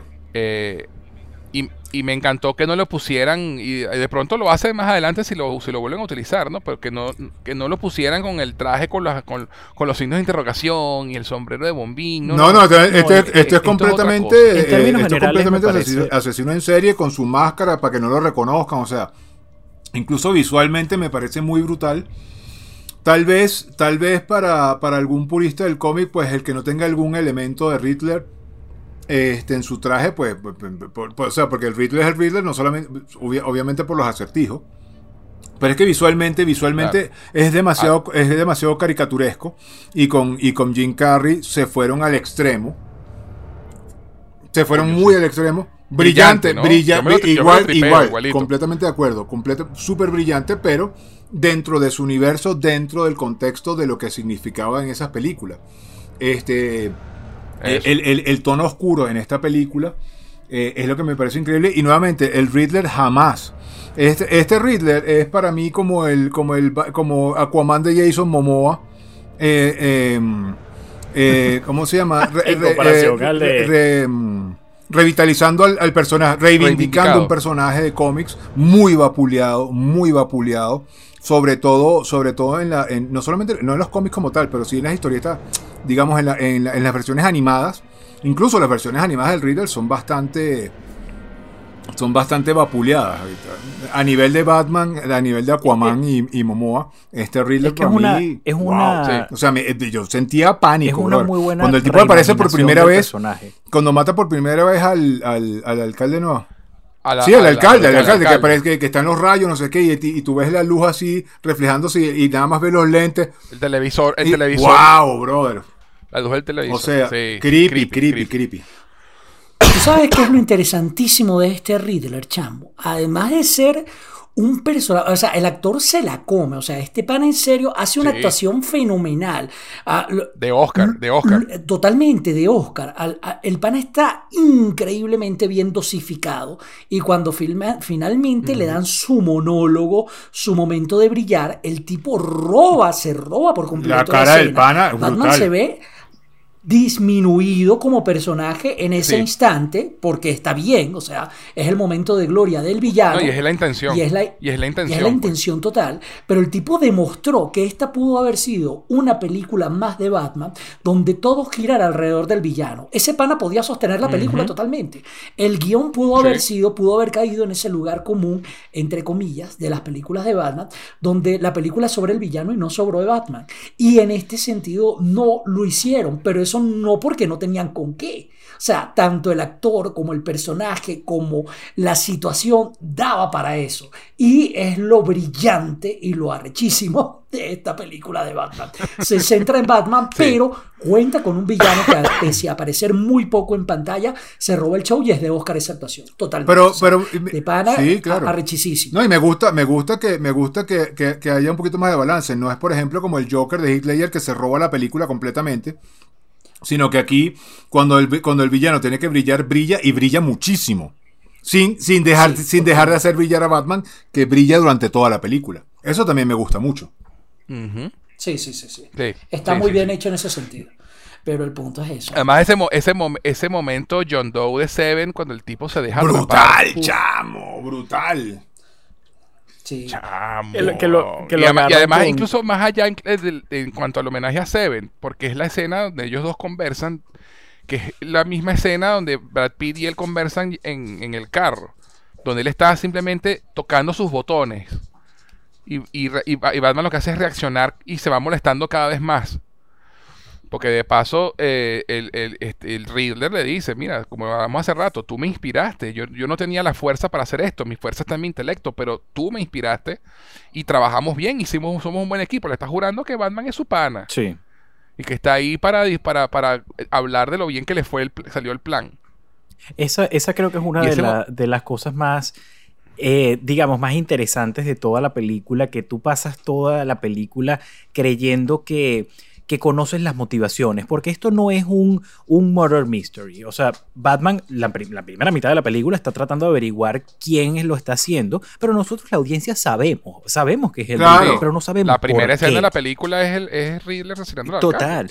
Eh, y, pero no sabemos el por qué lo está haciendo. Exacto, y esa es la gran revelación que... Y hay como muchas cosas pasando en ese, en ese interrogatorio. Ahí te das cuenta de que los acertijos que estaba dejando no eran un challenge, No, era una exacto. invitación, era, era, un, era un homenaje, era, coño, es, es para ti porque tú me entiendes. Eso, Era- eh, eh, era- eh, eso, la exacto. única persona que me con él. comprende. No, y la palabra que usa J acá, es un homenaje. Le dice cuando Gordon le dice creo que esa rata no te gusta mucho, no te no le agradas mucho, que no, no es una rata, es un murciélago.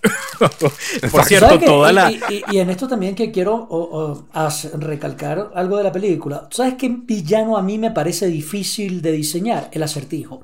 Porque es burda Sí, de sí. jodido ser un villano que te deja pistas a través de eso, acertijos o rompecabezas o misterios a resolver sin que la vaina sea ridículo. En estos días me mandaron el meme Sí. con una foto del, del nuevo acertijo y Batman viendo la nota y la nota decía agua pasa por mi casa, cate de mi corazón. Oro parece, plata no es. Exacto, pero es que normalmente. ¿Tú sabes por qué no ha aparecido el acertijo eh, eh, en las películas serias de Batman? Por ese peo, marico. O sea, cuando tú pones a un villano a dejar pistas, es una cosa que es muy ridícula en general, porque un villano más bien no busca dejar pistas, ¿no? Hace lo que hace y ya. No, bueno, el pero- acertijo es difícil de escribir. Y esta película No, y- lo logra muy bien inspirada en Seven y en Zodíaco, que van dejando pistas, pero de una manera muy creepy. Eh, Sí, me parece es que una- es brillante tomar inspiración precisamente de dos películas anteriores en donde el villano va dejando pistas y, y- una de ellas hasta sacada de la vida real. Eh, es genial, o sea, la manera en que se aborda y se escribe el personaje quitándole toda la parte ridícula que solía tener. No, y que, Sí, o es sea, una sí, reinvención Ah. muy eficiente de. No, que es una reinvención muy, muy buena del personaje. Sí, sí, Porque, totalmente. sí, históricamente ha sido, ha sido muy, muy goofy, muy cartoony. O sea, la, la interpretación de Jim Carrey eh, es, triste decir que es lo, que es lo más accurate al acertijo que, que había Es existido. que es verdad, ese Es personaje verdad, fue ganó para y es como, es- exacto. Entonces, oye, esta versión es es súper fresca y súper grounded. Es- está adaptada a la perfección al mundo real y a este universo que está desarrollando, que está desarrollando eh, Matt Reeves. Y la conversación que él tiene eh, con que él tiene con Batman y es esa es una de las revelaciones que nos da ese interrogatorio que tú estás jurando que el Riddler sabe quién es Batman. Incluso en la escena de, de cuando, están, cuando están descubriendo todas las pistas, cuando están dentro Del- de- del de- orfanato. del departamento de, de Riddler, eh, que él ve las notas y dice, "Ah, eh, sé quién eres en realidad y toda esa cuestión. Eh, Batman se paraliza, Sí. incluso deja de investigar y deja de, de buscar las cosas porque dice, ya me jodí, me- ya sabe quién soy. Ah, o sea, game over, man, game over. Aquí para, para citar a, a Bill Paxton. Pero cuando Exacto. tienes ahí, fíjense que él no le dice nada. Él no se le acerca, él no emite palabra. Eso es como, como cuando. eh, O sea, Batman estaba como en la cita para la visa americana. Usted no dice nada que no le pregunten. Usted deja que ese señor hable y tú vas manejando y tú vas comunicando en base a lo que diga ese señor. Así estaba Batman, muy a la defensiva, muy disminuido, porque creía que Riddler tiene la ventaja. Y comienza así de una manera tan, eh, oye, tan, tan, eh, que que te asusta, pues el Bruce Wayne, Bruce Wayne, y ve la Eso, cámara momento, y dice, Dios mío, le está diciendo a todo el mundo ya, game over, man, game over, y después fue el único que se nos escapó y el carajo ahí se Sí. queda como, ya va. Respira, ¿qué? tú le ves O la sea, cara de alivio Tú le a ves la cara chamo. de alivio de este pana, este pana no sabe, no, no, no lo sabe. O sea, fue una, o sea, fue Eso una, fue brillante. una Se me pararon los pelos otra vez. Sí, sí, o sea, fue brillante. No absolutamente brillante y ahí es. Yo tampoco, cero. Yo, yo No, pensé y, que y a- iba- y además, te das cuenta, te das cuenta que no sabe, y eso pasa que es muy sutil, porque él manda una bomba para matar a Bruce Wayne. Sí, O sea, ya Sí. en ese punto tú sabes que él no sabe quién es. sí. Pero, pero lo- lo está- es tan sutil y como y te lo distraen con lo de Alfred que te vuelve a sorprender la vaina cuando, cuando pasan el interrogatorio. Es verdad, en un, en un Porque- y- te das cuenta de que eso, pero no tendría sentido que entonces estuviese, que creyera que es su aliado si trató de matarlo anteriormente. O sea, que es una de las, de las las mejores películas de, de misterio, que cuando te das cuenta Sí. de la revelación tú puedes mirar hacia atrás y darte cuenta de que la respuesta siempre estuvo ahí, solo que la- eh, no es que estaba, no es que era imposible de descifrar, sino que, oye, estás, estás maravillado de la manera en que te están contando eh, la historia y La es un momento muy satisfactorio eh, porque ahí es cuando Bruce se le, o sea, cuando Batman se le acerca y entra como, como a la luz para poder conversar con él y es cuando puede enfrentarlo a nivel intelectual porque antes estaba, estaba paralizado. Cagao. Exacto, Cagao. Él se, fue, le él dice- se fue corriendo a Arkham a, confirmar si el carajo sabía que era él. Exactamente, o sea, como ya, ya aquí, y deja todo, deja la investigación, deja Sí, todo sí. porque esto es prioridad uno, esto es, señores, o sea, se, se- se acabó lo demás, todo lo demás no importa, eh, tengo, que, tengo que descubrir o tengo que ver cómo accionar en base a esto. Pues. Este, No, y otra cosa bien interesante que plantea, perdón Jota, para No, por decir esto un segundo, el, que- eh, que plantea los motivos del lobo, ¿no? Los motivos de, de Riddler. Y es el tema de la orfandad, ¿no? Sí, Que ese, ese momento en que él le dice, coño, si el pobre huérfano Bruce, Bruce Wayne, ¿cómo va a poder lidiar con eso con el coñazo de plata que le dejaron los Exacto. padres? que pobrecito. ¿No? Y Este, pobrecito, y, los, y, él, y él era parte de un orfanato en el que lo abusaban y morían niños todas las navidades. Eso y- fue y horrible, Ese cuento ese que le echa es, es rudo. Sí. Y es muy cierto. Es muy, muy Todo el mundo se enfocaba en el pobre huérfano Bruce Wayne y nosotros qué, Sí, porque no somos famosos. Exacto. sí, tal cual. Y, y- y esa luz en la corrupción de la ciudad, además que te- el, el tema de que todo, el, todo este peo viene porque, porque Thomas Wayne estaba montando un fondo para restaurar la ciudad del que todo el mundo estaba robando plata. Exacto. Entonces, ¿y, el- y, qué- y quién era Edward Nashton? Un contador. Y por eso se, y, es, y él es el que se da cuenta de, de- de- de la vaina de los robos de plata, pues.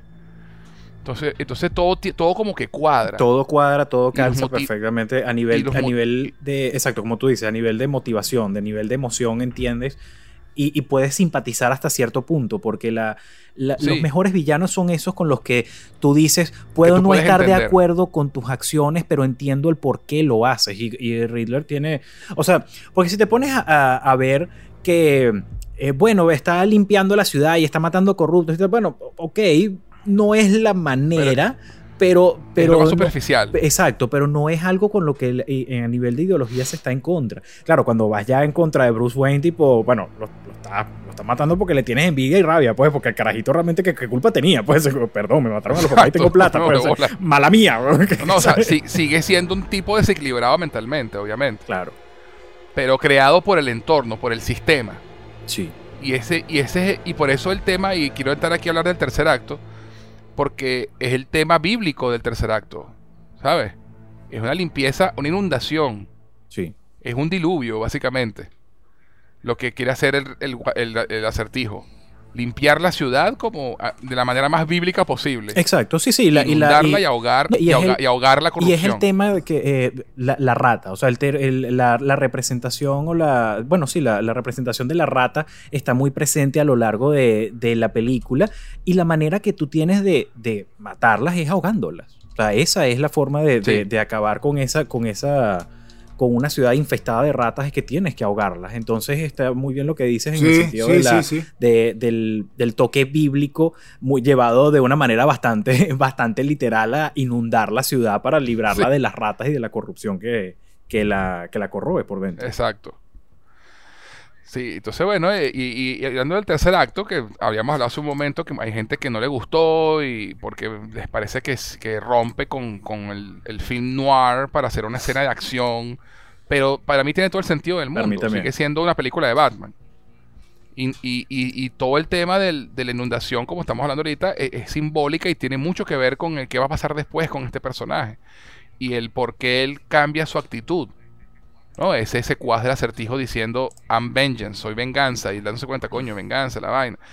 Pero sobre todo la percepción que tiene el, La ciudad, la gente normal de Batman, porque el punto está en que Batman, sí, los criminales le temen, pero también le temen los civiles, Aquí no. Y, y también le teme la, y, y también le teme la policía. Una de las cosas que, que me encanta del final, eh, y es algo súper sencillo, lo ves a, a comienzos de la película cuando, lo hemos comentado, cuando este, cuando este, este hombre le dice, por favor, no me hagas nada, le tienen pánico a, a Batman.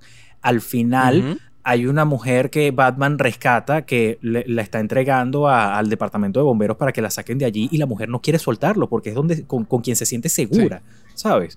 Y, Sí. eh, y- y- en eso, en también, y imágenes también te muestran... ahí ves en la, en la cara de Pattinson también el efecto que tiene ese, ese momento Sí. en él. Sí, de, de darse cuenta de que, de que tiene que ser un poco más, de que tiene que ser eh, quizás un poco responsable, porque mucha gente está diciendo, bueno, él se dio cuenta de que, del error que estaba cometiendo, y no creo, no, no voy a llamarlo error, pero, pero este es No. estar un poco más consciente de, de, de las consecuencias que están teniendo tus actos y ser un poco más responsable y actuar en base a eso, de que la ciudad no solo necesita el castigo hacia los criminales, sino darle esperanza a, la- a las- a las buenas personas. A la gente. Entonces, coño, fue representado hermoso. Primero en, Sí. en la, la bengala, la luz que él prende y esa toma, pana, Sí. qué belleza de fotografía, esa, esa toma desde arriba y, y Batman con la Sí. bengala conduciendo a la gente hacia, hacia afuera para salvarlos. Y después con lo que comentó- También muy, también Muy bíblico, sí, sí, eso- es- mo- Sí, como sí, las sí, cejas, sí, sí, Moisés, sí, Moisés dividiendo el mar exactamente, rojo Sí, tal, tal cual. y, de- y llevando al pueblo a, su pueblo a salvo. Sí. Y, y fíjate que antes de eso, cuando él le, le tira la mano a la alcaldesa, que la tipa no se la quiere agarrar por miedo.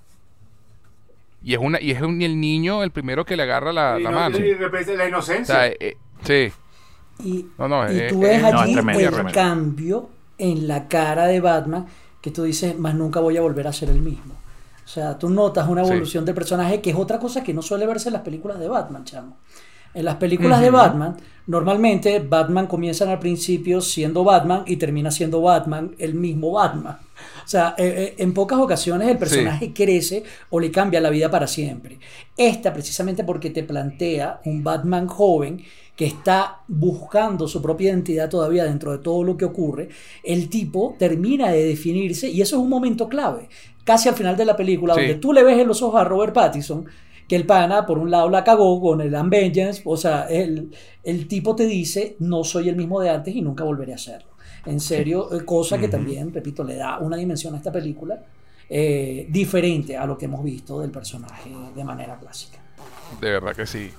Y bueno, antes de terminar, se nos escapó hablar de Gordon y creo que hace falta hablar de Jeffrey Wright. Sí, cómo no. Un gran gordo, un gran Este, gordo. Esta es una película en la que Batman y Gordon son Sí, partners. totalmente. Eso es Morton Sí, señor, y sí, sí, sí, sí. literal, literal. Totalmente, chao. Tú sabes que una de las cosas... O sea, investigan. Tú sabes que... Qué risa sí. me dio él, pero, pero pudiste haberme golpeado más, más suave. Lo hice. sí, sí, sí. No, y cuando le dice, claro, pero no te van a perseguir si me diste un golpe en la cara y me tomaste al suelo. Como, como- la conexión que tienen y la química que tienen ellos dos Increíble. Me bro, encanta- increíble. Tú sabes Y me que encanta me que hubiese, no hace me hubiese encantado, me imagino que lo exploraremos tal vez en la serie de Gordon, la que están desarrollando. Este, porque lo que me gusta es que en esta película empiezan y ya hay un partnership de una. O sea, ya ellos han trabajado juntos, ya hay Sí. confianza. Tanto así que en algún momento, Sí, tanto en en momento que le dice, no es que yo confío 100% en ti, tú dices, wow. Esa, es esa relación de Gordon que, que- que hemos visto, igual la que hablábamos en, en año 1 este, de los cómics. Este, Sí. Porque él no es el comisionado Gordon, él no tiene peso, él no tiene nada, él es un detective más. Todavía él, él aquí todavía no es aquí no es comisionado, es un es detective. Este, que se está además arriesgando, se, hasta arriesgándose el cuello y el trabajo por confiar en Batman. Este. Y, y- y en, más de una, en más de una escena se nota. Este, eh, me, encanta, la- me encanta la relación y me encanta la química entre ellos. Y, y hace que este trabajo detectivesco de Batman tenga también muchísimo más peso. Este, porque incluso el propio Gordon se sorprende de las habilidades detectivescas de Batman. Y eso me gusta mucho. Sí. Sí, sí. De verdad que este, este Gordon me encantó, porque yo, una de las cosas que yo rescato de las películas de Nolan es Gary Oldman Oh, sí. como Gordon. Absolutamente, absolutamente. Este, y, y de verdad que este Gordon está a la altura, o sea, de verdad, muy, muy Lo bien. que pasa es que hay, hay una, hay una diferencia. eh, Para ver, tradicionalmente se ha interpretado a, a Gordon y, a- y a- y al departamento de policía realmente como, al- como personas a las que Batman les hace el trabajo. ¿Sabes? Y es como, bueno, sí, Batman le Sí. avisa después a Gordon lo que hizo y punto. Ah, ok, sí, tú procésalo, pero sabes, ya yo los agarré, ya, ya no hay. O sea, ya. Tú eres como el que limpia. Sí. Sí, sí, Y sé que no es la intención, Sí. pero muchas veces ha salido de esa forma, al menos en, en las películas de Tim Burton. En las de Nolan, creo que hicieron un mejor trabajo, pero todavía se sentía un Batman muy, muy superior, ¿sabes? Sí, Era como que, bueno, si el- el- necesito la- que la me cabeza de- esta ajá. pequeña tarea, tipo, tú vuela al puente y déjame en paz. O sea, y tú, y tú, este... eh, y, y yo, y yo, yo resuelvo, yo resuelvo el resto. Aquí no, aquí como tú dices, Sí. José, son partners, o sea, son juntos son quienes resuelven el misterio y quienes, quienes dan la solución a todo lo que está lo que está ocurriendo. Pues, o sea, Batman simplemente no puede operar sin el apoyo de, de Gordon. Y en Exactamente. cuanto a, a- Sí. a esa historia de origen, yo estoy súper feliz de, de asumir simplemente que en una ocasión Batman le salvó la vida a Gordon y es lo que hace que el carajo crea tan ciegamente. Ah, ciegamente. Sí, no sí, sí, sí, necesito verlo ni en esta película ni en ninguna otra cosa. I'm, I'm cool. Es como la muerte de los Wayne. Yo sé cómo los mataron. Aquí hacen referencia No, a eso. no, pero, no no, tengo pero no te creas. A mí, sí, a mí sí se me haría interesante porque primero el actor me encantó. Eh, el, el actor, el que hace de gordo. Bueno, es que O sea, Jeffrey Jeffrey Wright. Wright, uno Jeffrey puede- Empezando por ahí, yo amé, Wright. amé el actor y nuevamente, así como lo dije con la química de Zoe Kravitz, este, eh, que me, me creo esa relación de Zoe Kravitz con, con Pattinson, de la misma manera siento esa química brutal entre, entre Gordon y, y Batman. De- pero, o sea, al Sí, 100. correcto. De verdad que sí. Sí. Sí, sí. De verdad que este, este Gordon me encantó, tiene mucho potencial. De, pues, de- de- ma- para continuar esa, esa relación entre ellos dos, mientras Batman y Bruce van evolucionando como personajes, también la evolu- evolucionará su relación con Gordon y con la policía. Sí. Pues. Este, porque al final de esta película, pues Batman demuestra ser un héroe y la policía puede empezar a confiar en él. ¿No? Sí. Este, Me encantó y, él. y vamos a ver entonces en una próxima película cómo evolucionan esa Me relación. encanta el, el- el policía latino que primero trata a Batman super mal y después cuando ve a Bruce Wayne y que, oh, Mr. Wayne. y después, cuando están en la escena del crimen, ya Sí, el tipo sí, está como resignado, como que decía, bueno, supongo que no eres tan malo como pensaba, ¿sabes? Tú no deberías estar aquí. El carajo lo mira y que, bueno, ok, está aquí. Y, y es el que le da la pista final de, ah, sí, eso es para. la pista final para lo de la alfombra. Mm, La vaina de la alfombra. No, no. Muy, muy bueno el, el trabajo de desarrollo de Gordon y por extensión del departamento de policía. Pues. Aunque en ese, bueno, José, no sé si viste el, el review de Grace, me dio demasiada risa porque ella hace un comentario de que cada vez que tú ves una película de Batman y alguien que es, que- o sea, algún comisionado que no es Gordon es como, sí, este tipo está muerto. Eh, He's gonna die. Sí, sí, sí. Eventualmente va a morir. Sí, sí, sí, oh, totalmente. hi, Commissioner, totalmente. yeah, you're dead. Eh, bueno, una cosa más creo que hay que nombrar y creo que es pertinente y es esa escena La escena. que ha sido controversial de eh, Paul Dano de Thomas Nash, de Edward Nashton conversando con alguien en la celda al lado. Oh. Oye, ¿qué, qué, Ah, qué- qué- polémica hay ahí? Esa es la presentación del Joker. Sí, sí, ya. por eso, ¿qué, pole- qué, Maravillosa. Qué pole- qué- polémica hay ahí? porque no, no sabía que había polémica con esa escena, porque yo la amé con locura. cuando yo, yo- Ah, yo- a, a Hay polémica, hay polémica porque mucha gente le pareció innecesaria. ¡No! Y ciertamente, ya va, ya va. Oigan lo- el argumento que dice la gente, ¿no? Que la escena no tiene nada que ver con la película. Es una escena que puede haber sido una escena post crédito Ay, cállate. y no, exacto. y no en la narra- y no en la narrativa. Marico, eh, Eso es lo, eso es lo que dice la gente. quitaste las palabras de la boca. ¿Sabes que la gente O sea, esto no es Marvel, esto es DC. Esa es la escena post créditos de Marvel por la que todo el mundo se queda al final. que te ponen aquí al final de la película que te presagia la próxima. Están inventando y. Pero no necesariamente sea así. Me parece que funciona. No, no, pero supuestamente No, eh, lo dijo. a Reeves se lo preguntaron directamente, Sí, sí, sí, sí, perdón, dile, dile, dile. Digo, pe- eh, a Matt Reeves se lo preguntaron directamente en una entrevista y él dijo, sí, yo simplemente quiero establecer que estos tipos existen Sí. en Arkham, que esta gente está allí, pero eso no quiere decir que la próxima película vaya a ser el Joker el villano. De hecho, él no quiere todavía usar al Joker. Lo que pasa es que eso, eh, para ver, yo entiendo el argumento en contra de que no esté, eh, o sea, de que, la, de que la escena no hace falta, de que, chévere. Eh, no es de mis escenas favoritas, honestamente, pero es No, porque, no, por- pero es porque toda la, la película es extraordinaria. A mí no me molesta que esté en lo más mínimo, siempre agradezco algún hint, alguna eh, algo que, que expanda el universo. Y esa creo que a fin de cuentas es la, fun- la función que tiene esa escena. Desarrollar y expandir la mitología, el lore, el universo en el que vivimos, en el que te diga, Exacto. mira, Exacto. eh, eh, no vamos a, a mezclar el Joker de Joaquín Phoenix. Este Joker existe, aquí este, está este prisionero que lo desarrollaremos en futuras ocasiones.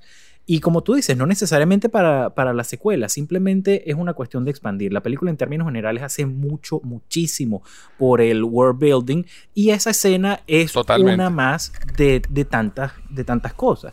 Tú puedes decir... Pero. No, no, pero por favor, dime. no, que, hon- que hone- que hone- honestamente, si yo tuviera que decir, quiten una escena, quitaría Tú sabes que para mí, Eh, sí, para, sí. para mí, para pero, mí ni, so- pero para como mí nadie, ni, pero como sobra nadie ni le falta. dijo y como todo el mundo, como le dijeron, haz la película que tú quieras, bueno, chévere. De hecho, habían, No, de bola, Para habían mí, otras mira, dos escenas. Para mí, ni- para mí ni sobra ni falta. Yo, la, vi- yo si, si yo hubiera sido, pero, pero yo no soy Matt Reeves y para- por eso es que no estoy ganando millones de dólares en Hollywood. Injustamente. Solo por eso. Injustamente. Yo, yo hubiera dejado esa escena como escena Mira, eh, tú, Yo no lo hubiera, yo no, no lo hubiera puesto en la narrativa de la película porque no ojo, cuadra. yo con estoy la de acuerdo contigo. la Yo creo que en la narrativa no cuadra. Es como, es como, es como un aparte raro que ni siquiera es la última escena de la película. O sea, es una vaina como rara. Que te, ah, te la ponen ahí de pronto y que, ah, bueno, ok. Fin. Yo creo, No, yo la creo escena que- es muy buena. nuevo, la, la- escena la es muy escena- buena y, y- y la gente en, en el cine cuando yo la vi, cuando el tipo dijo no y, te- y- y solamente te termina siendo un payaso. Y, y hubo como cinco personas en la sala que dijeron, ¡Woohoo! lo, que pasa, lo que pasa es que, para ver, hay, hay una. Ahí creo que puede haber una especie de saturación, quizás. Que puede que no. Que, Sí, o sea, no. no, que escucha, ya tenemos tres horas que, viendo la pues, si- película. Si, vemos a. No, no, no, no me refiero a la película. No, no me solamente refiero- eso, saturación de Joker. Exactamente. Ey. Porque, por ejemplo, cuando tú ves a. Cuando tú ves Batman Begins, que la película termina con la carta del Joker, tú dices, verga, Más pana". sutil. O sea, no solo más sutil, Más sino sutil. que también tenemos. eh, coño, 15 años, 17 años que no veíamos al Joker, Joker. desde Jack Nicholson. Aquí literal vimos a, a Jared Leto el año pasado en, en- ¿cómo se llama? En, en Zack Zack Snyder's Justice League. El año anterior vimos a Joaquín Phoenix.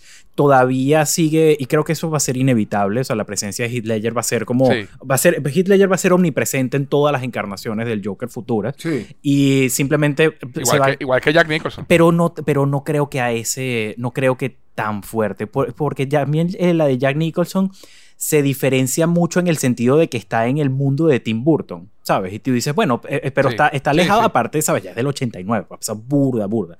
En cambio, las de Nolan siguen siendo tan aclamadas y siguen siendo, están tan presentes en la pop culture, además que Ledger ganó el Oscar por, por el papel, pues es, es difícil.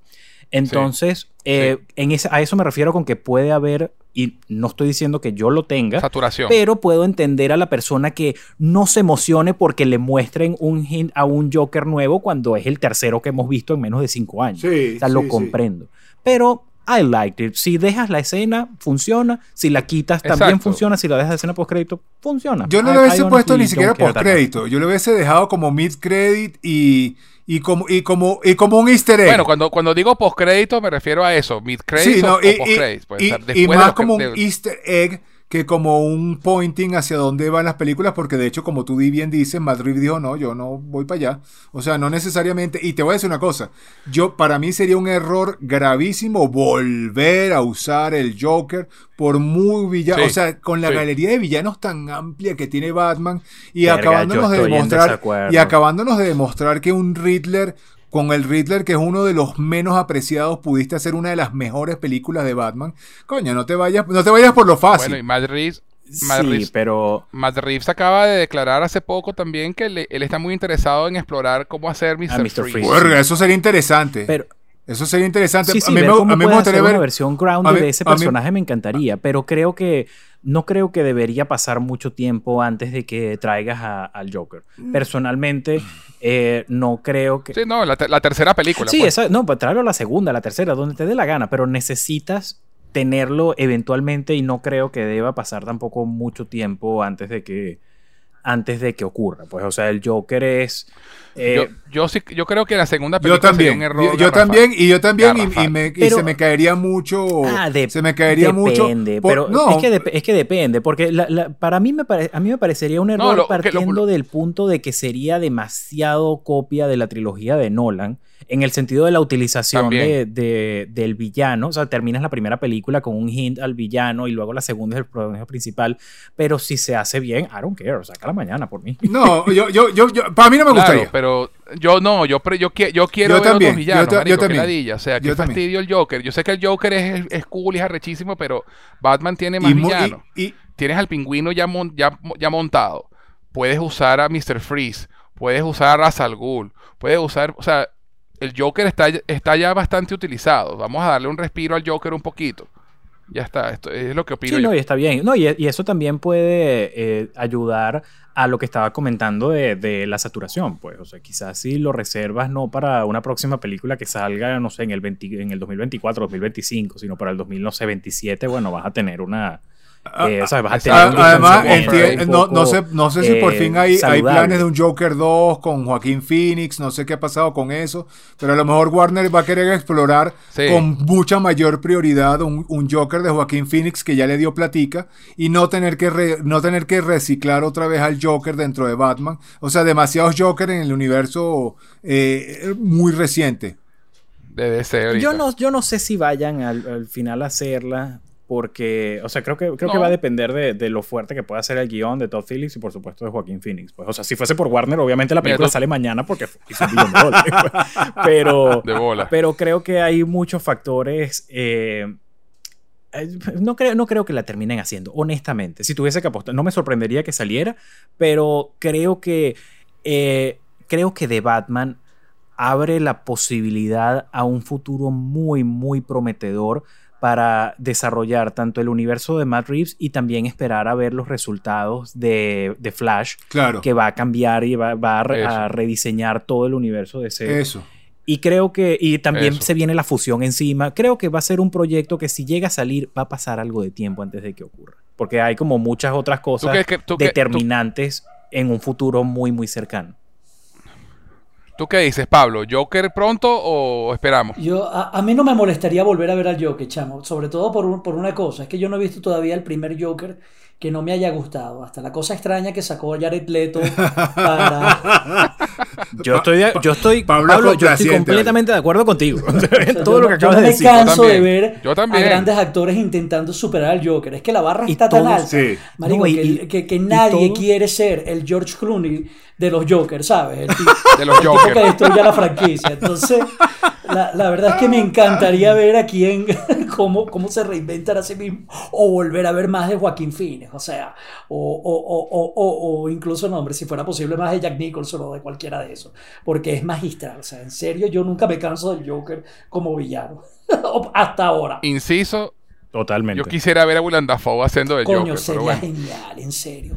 Y en paz descanse, nunca pudimos ver a Robin Williams. Yo creo que el pana siempre quiso hacer ese papel, nunca lo dejaron y habría sido interesante. Tal vez hubiera marcado un punto de inflexión Sí. en la carrera del carajo, pero quién sabe. Bueno, ya eso Bueno, quedará hay- para la No, Pero yo bueno. no, no sé si, no sé si esto es, si esto es real, pero había como un, como una leyenda, como un mito en Hollywood de que Jack Nicholson aceptó ser el Joker porque le dijeron que si no lo hacía él, iba a aceptar Robin Williams. Y, y- y- y- Sí, esa es sin, haber hablado primero con Robin Williams, y parece que se molestó bastante porque él sí quería hacer el papel. O sea, no sé si es verdad o mentira, pero quiero creer. Pues. I want to believe. Sí, no, yo, yo también quiero creer que lo usaron, lo usaron como palanca para convencer a Jack. Nicholson. Sí, eso, eso, eso está dicho, eso, eso se ha comentado. Pero Bueno, Bueno, caba- caballeros, yo creo que eh, podemos dejarlo hasta aquí. Esta ha sido una conversación excelente, de verdad no esperaba menos de ustedes. Gracias, gracias, gracias chicos por estar aquí hoy en Full House. En Haciendo catarsis. Sí, gracias de verdad chicos, de verdad. Pero antes de irnos, vamos a hacer algo más.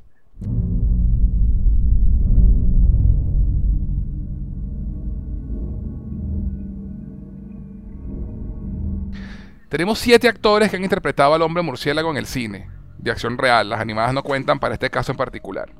Y ellos son, en orden de aparición, Adam West, Michael Keaton, Val Kilmer, George Clooney, Christian Bale, Ben Affleck y Robert Pattinson. ¿Por qué no decimos rapidito nuestro top 3? Empieza tu Diosía. Fácil, está, me la pusiste fácil. Eh, Michael Keaton, Ben Affleck, Robert Pattinson.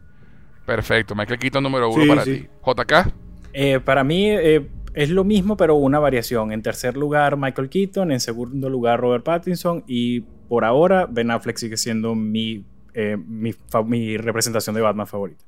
Súper. Pablo. Oye, eh, para mí es eh, el número uno es Michael Keaton y, y- y no voy a entrar en argumentos de por qué. Love you, Pablo. Love you, boyfriend. Michael Keaton, puto. Aquí no, Eso es po- eh, argumentar eso es para otro podcast. Aquí nada más vamos a aquí no hay respuestas incorrectas. Solo, Yo te digo solo una cosa, Clooney. Robert Pattinson se ganó agradablemente el número 2. Y, y el número 3 es Ben Affleck, chamo. El pana me sorprendió y hizo un muy buen trabajo. Bueno, el mío es exactamente igual al tuyo, JK. El- el- la- el- Michael Keaton, de terce- tercero, segundo Robert Pattinson y primero Ben Affleck. entendiendo que todo el cine es subjetivo, ese es el orden correcto. Pues, o Sí, sea, sí, por supuesto. estamos- La- laminado. Objetivo, esta es la lista es la correcta. lista correcta. JK y yo tenemos razón, los demás se joden.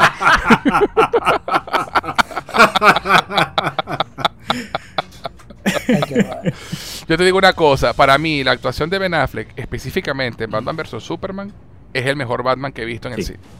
Period. Este, So pero bueno, como dije, esa, eh, argumentar esto es tema para otro podcast. Total. Lo importante es que ya no, ya no queda más secreto entre nosotros.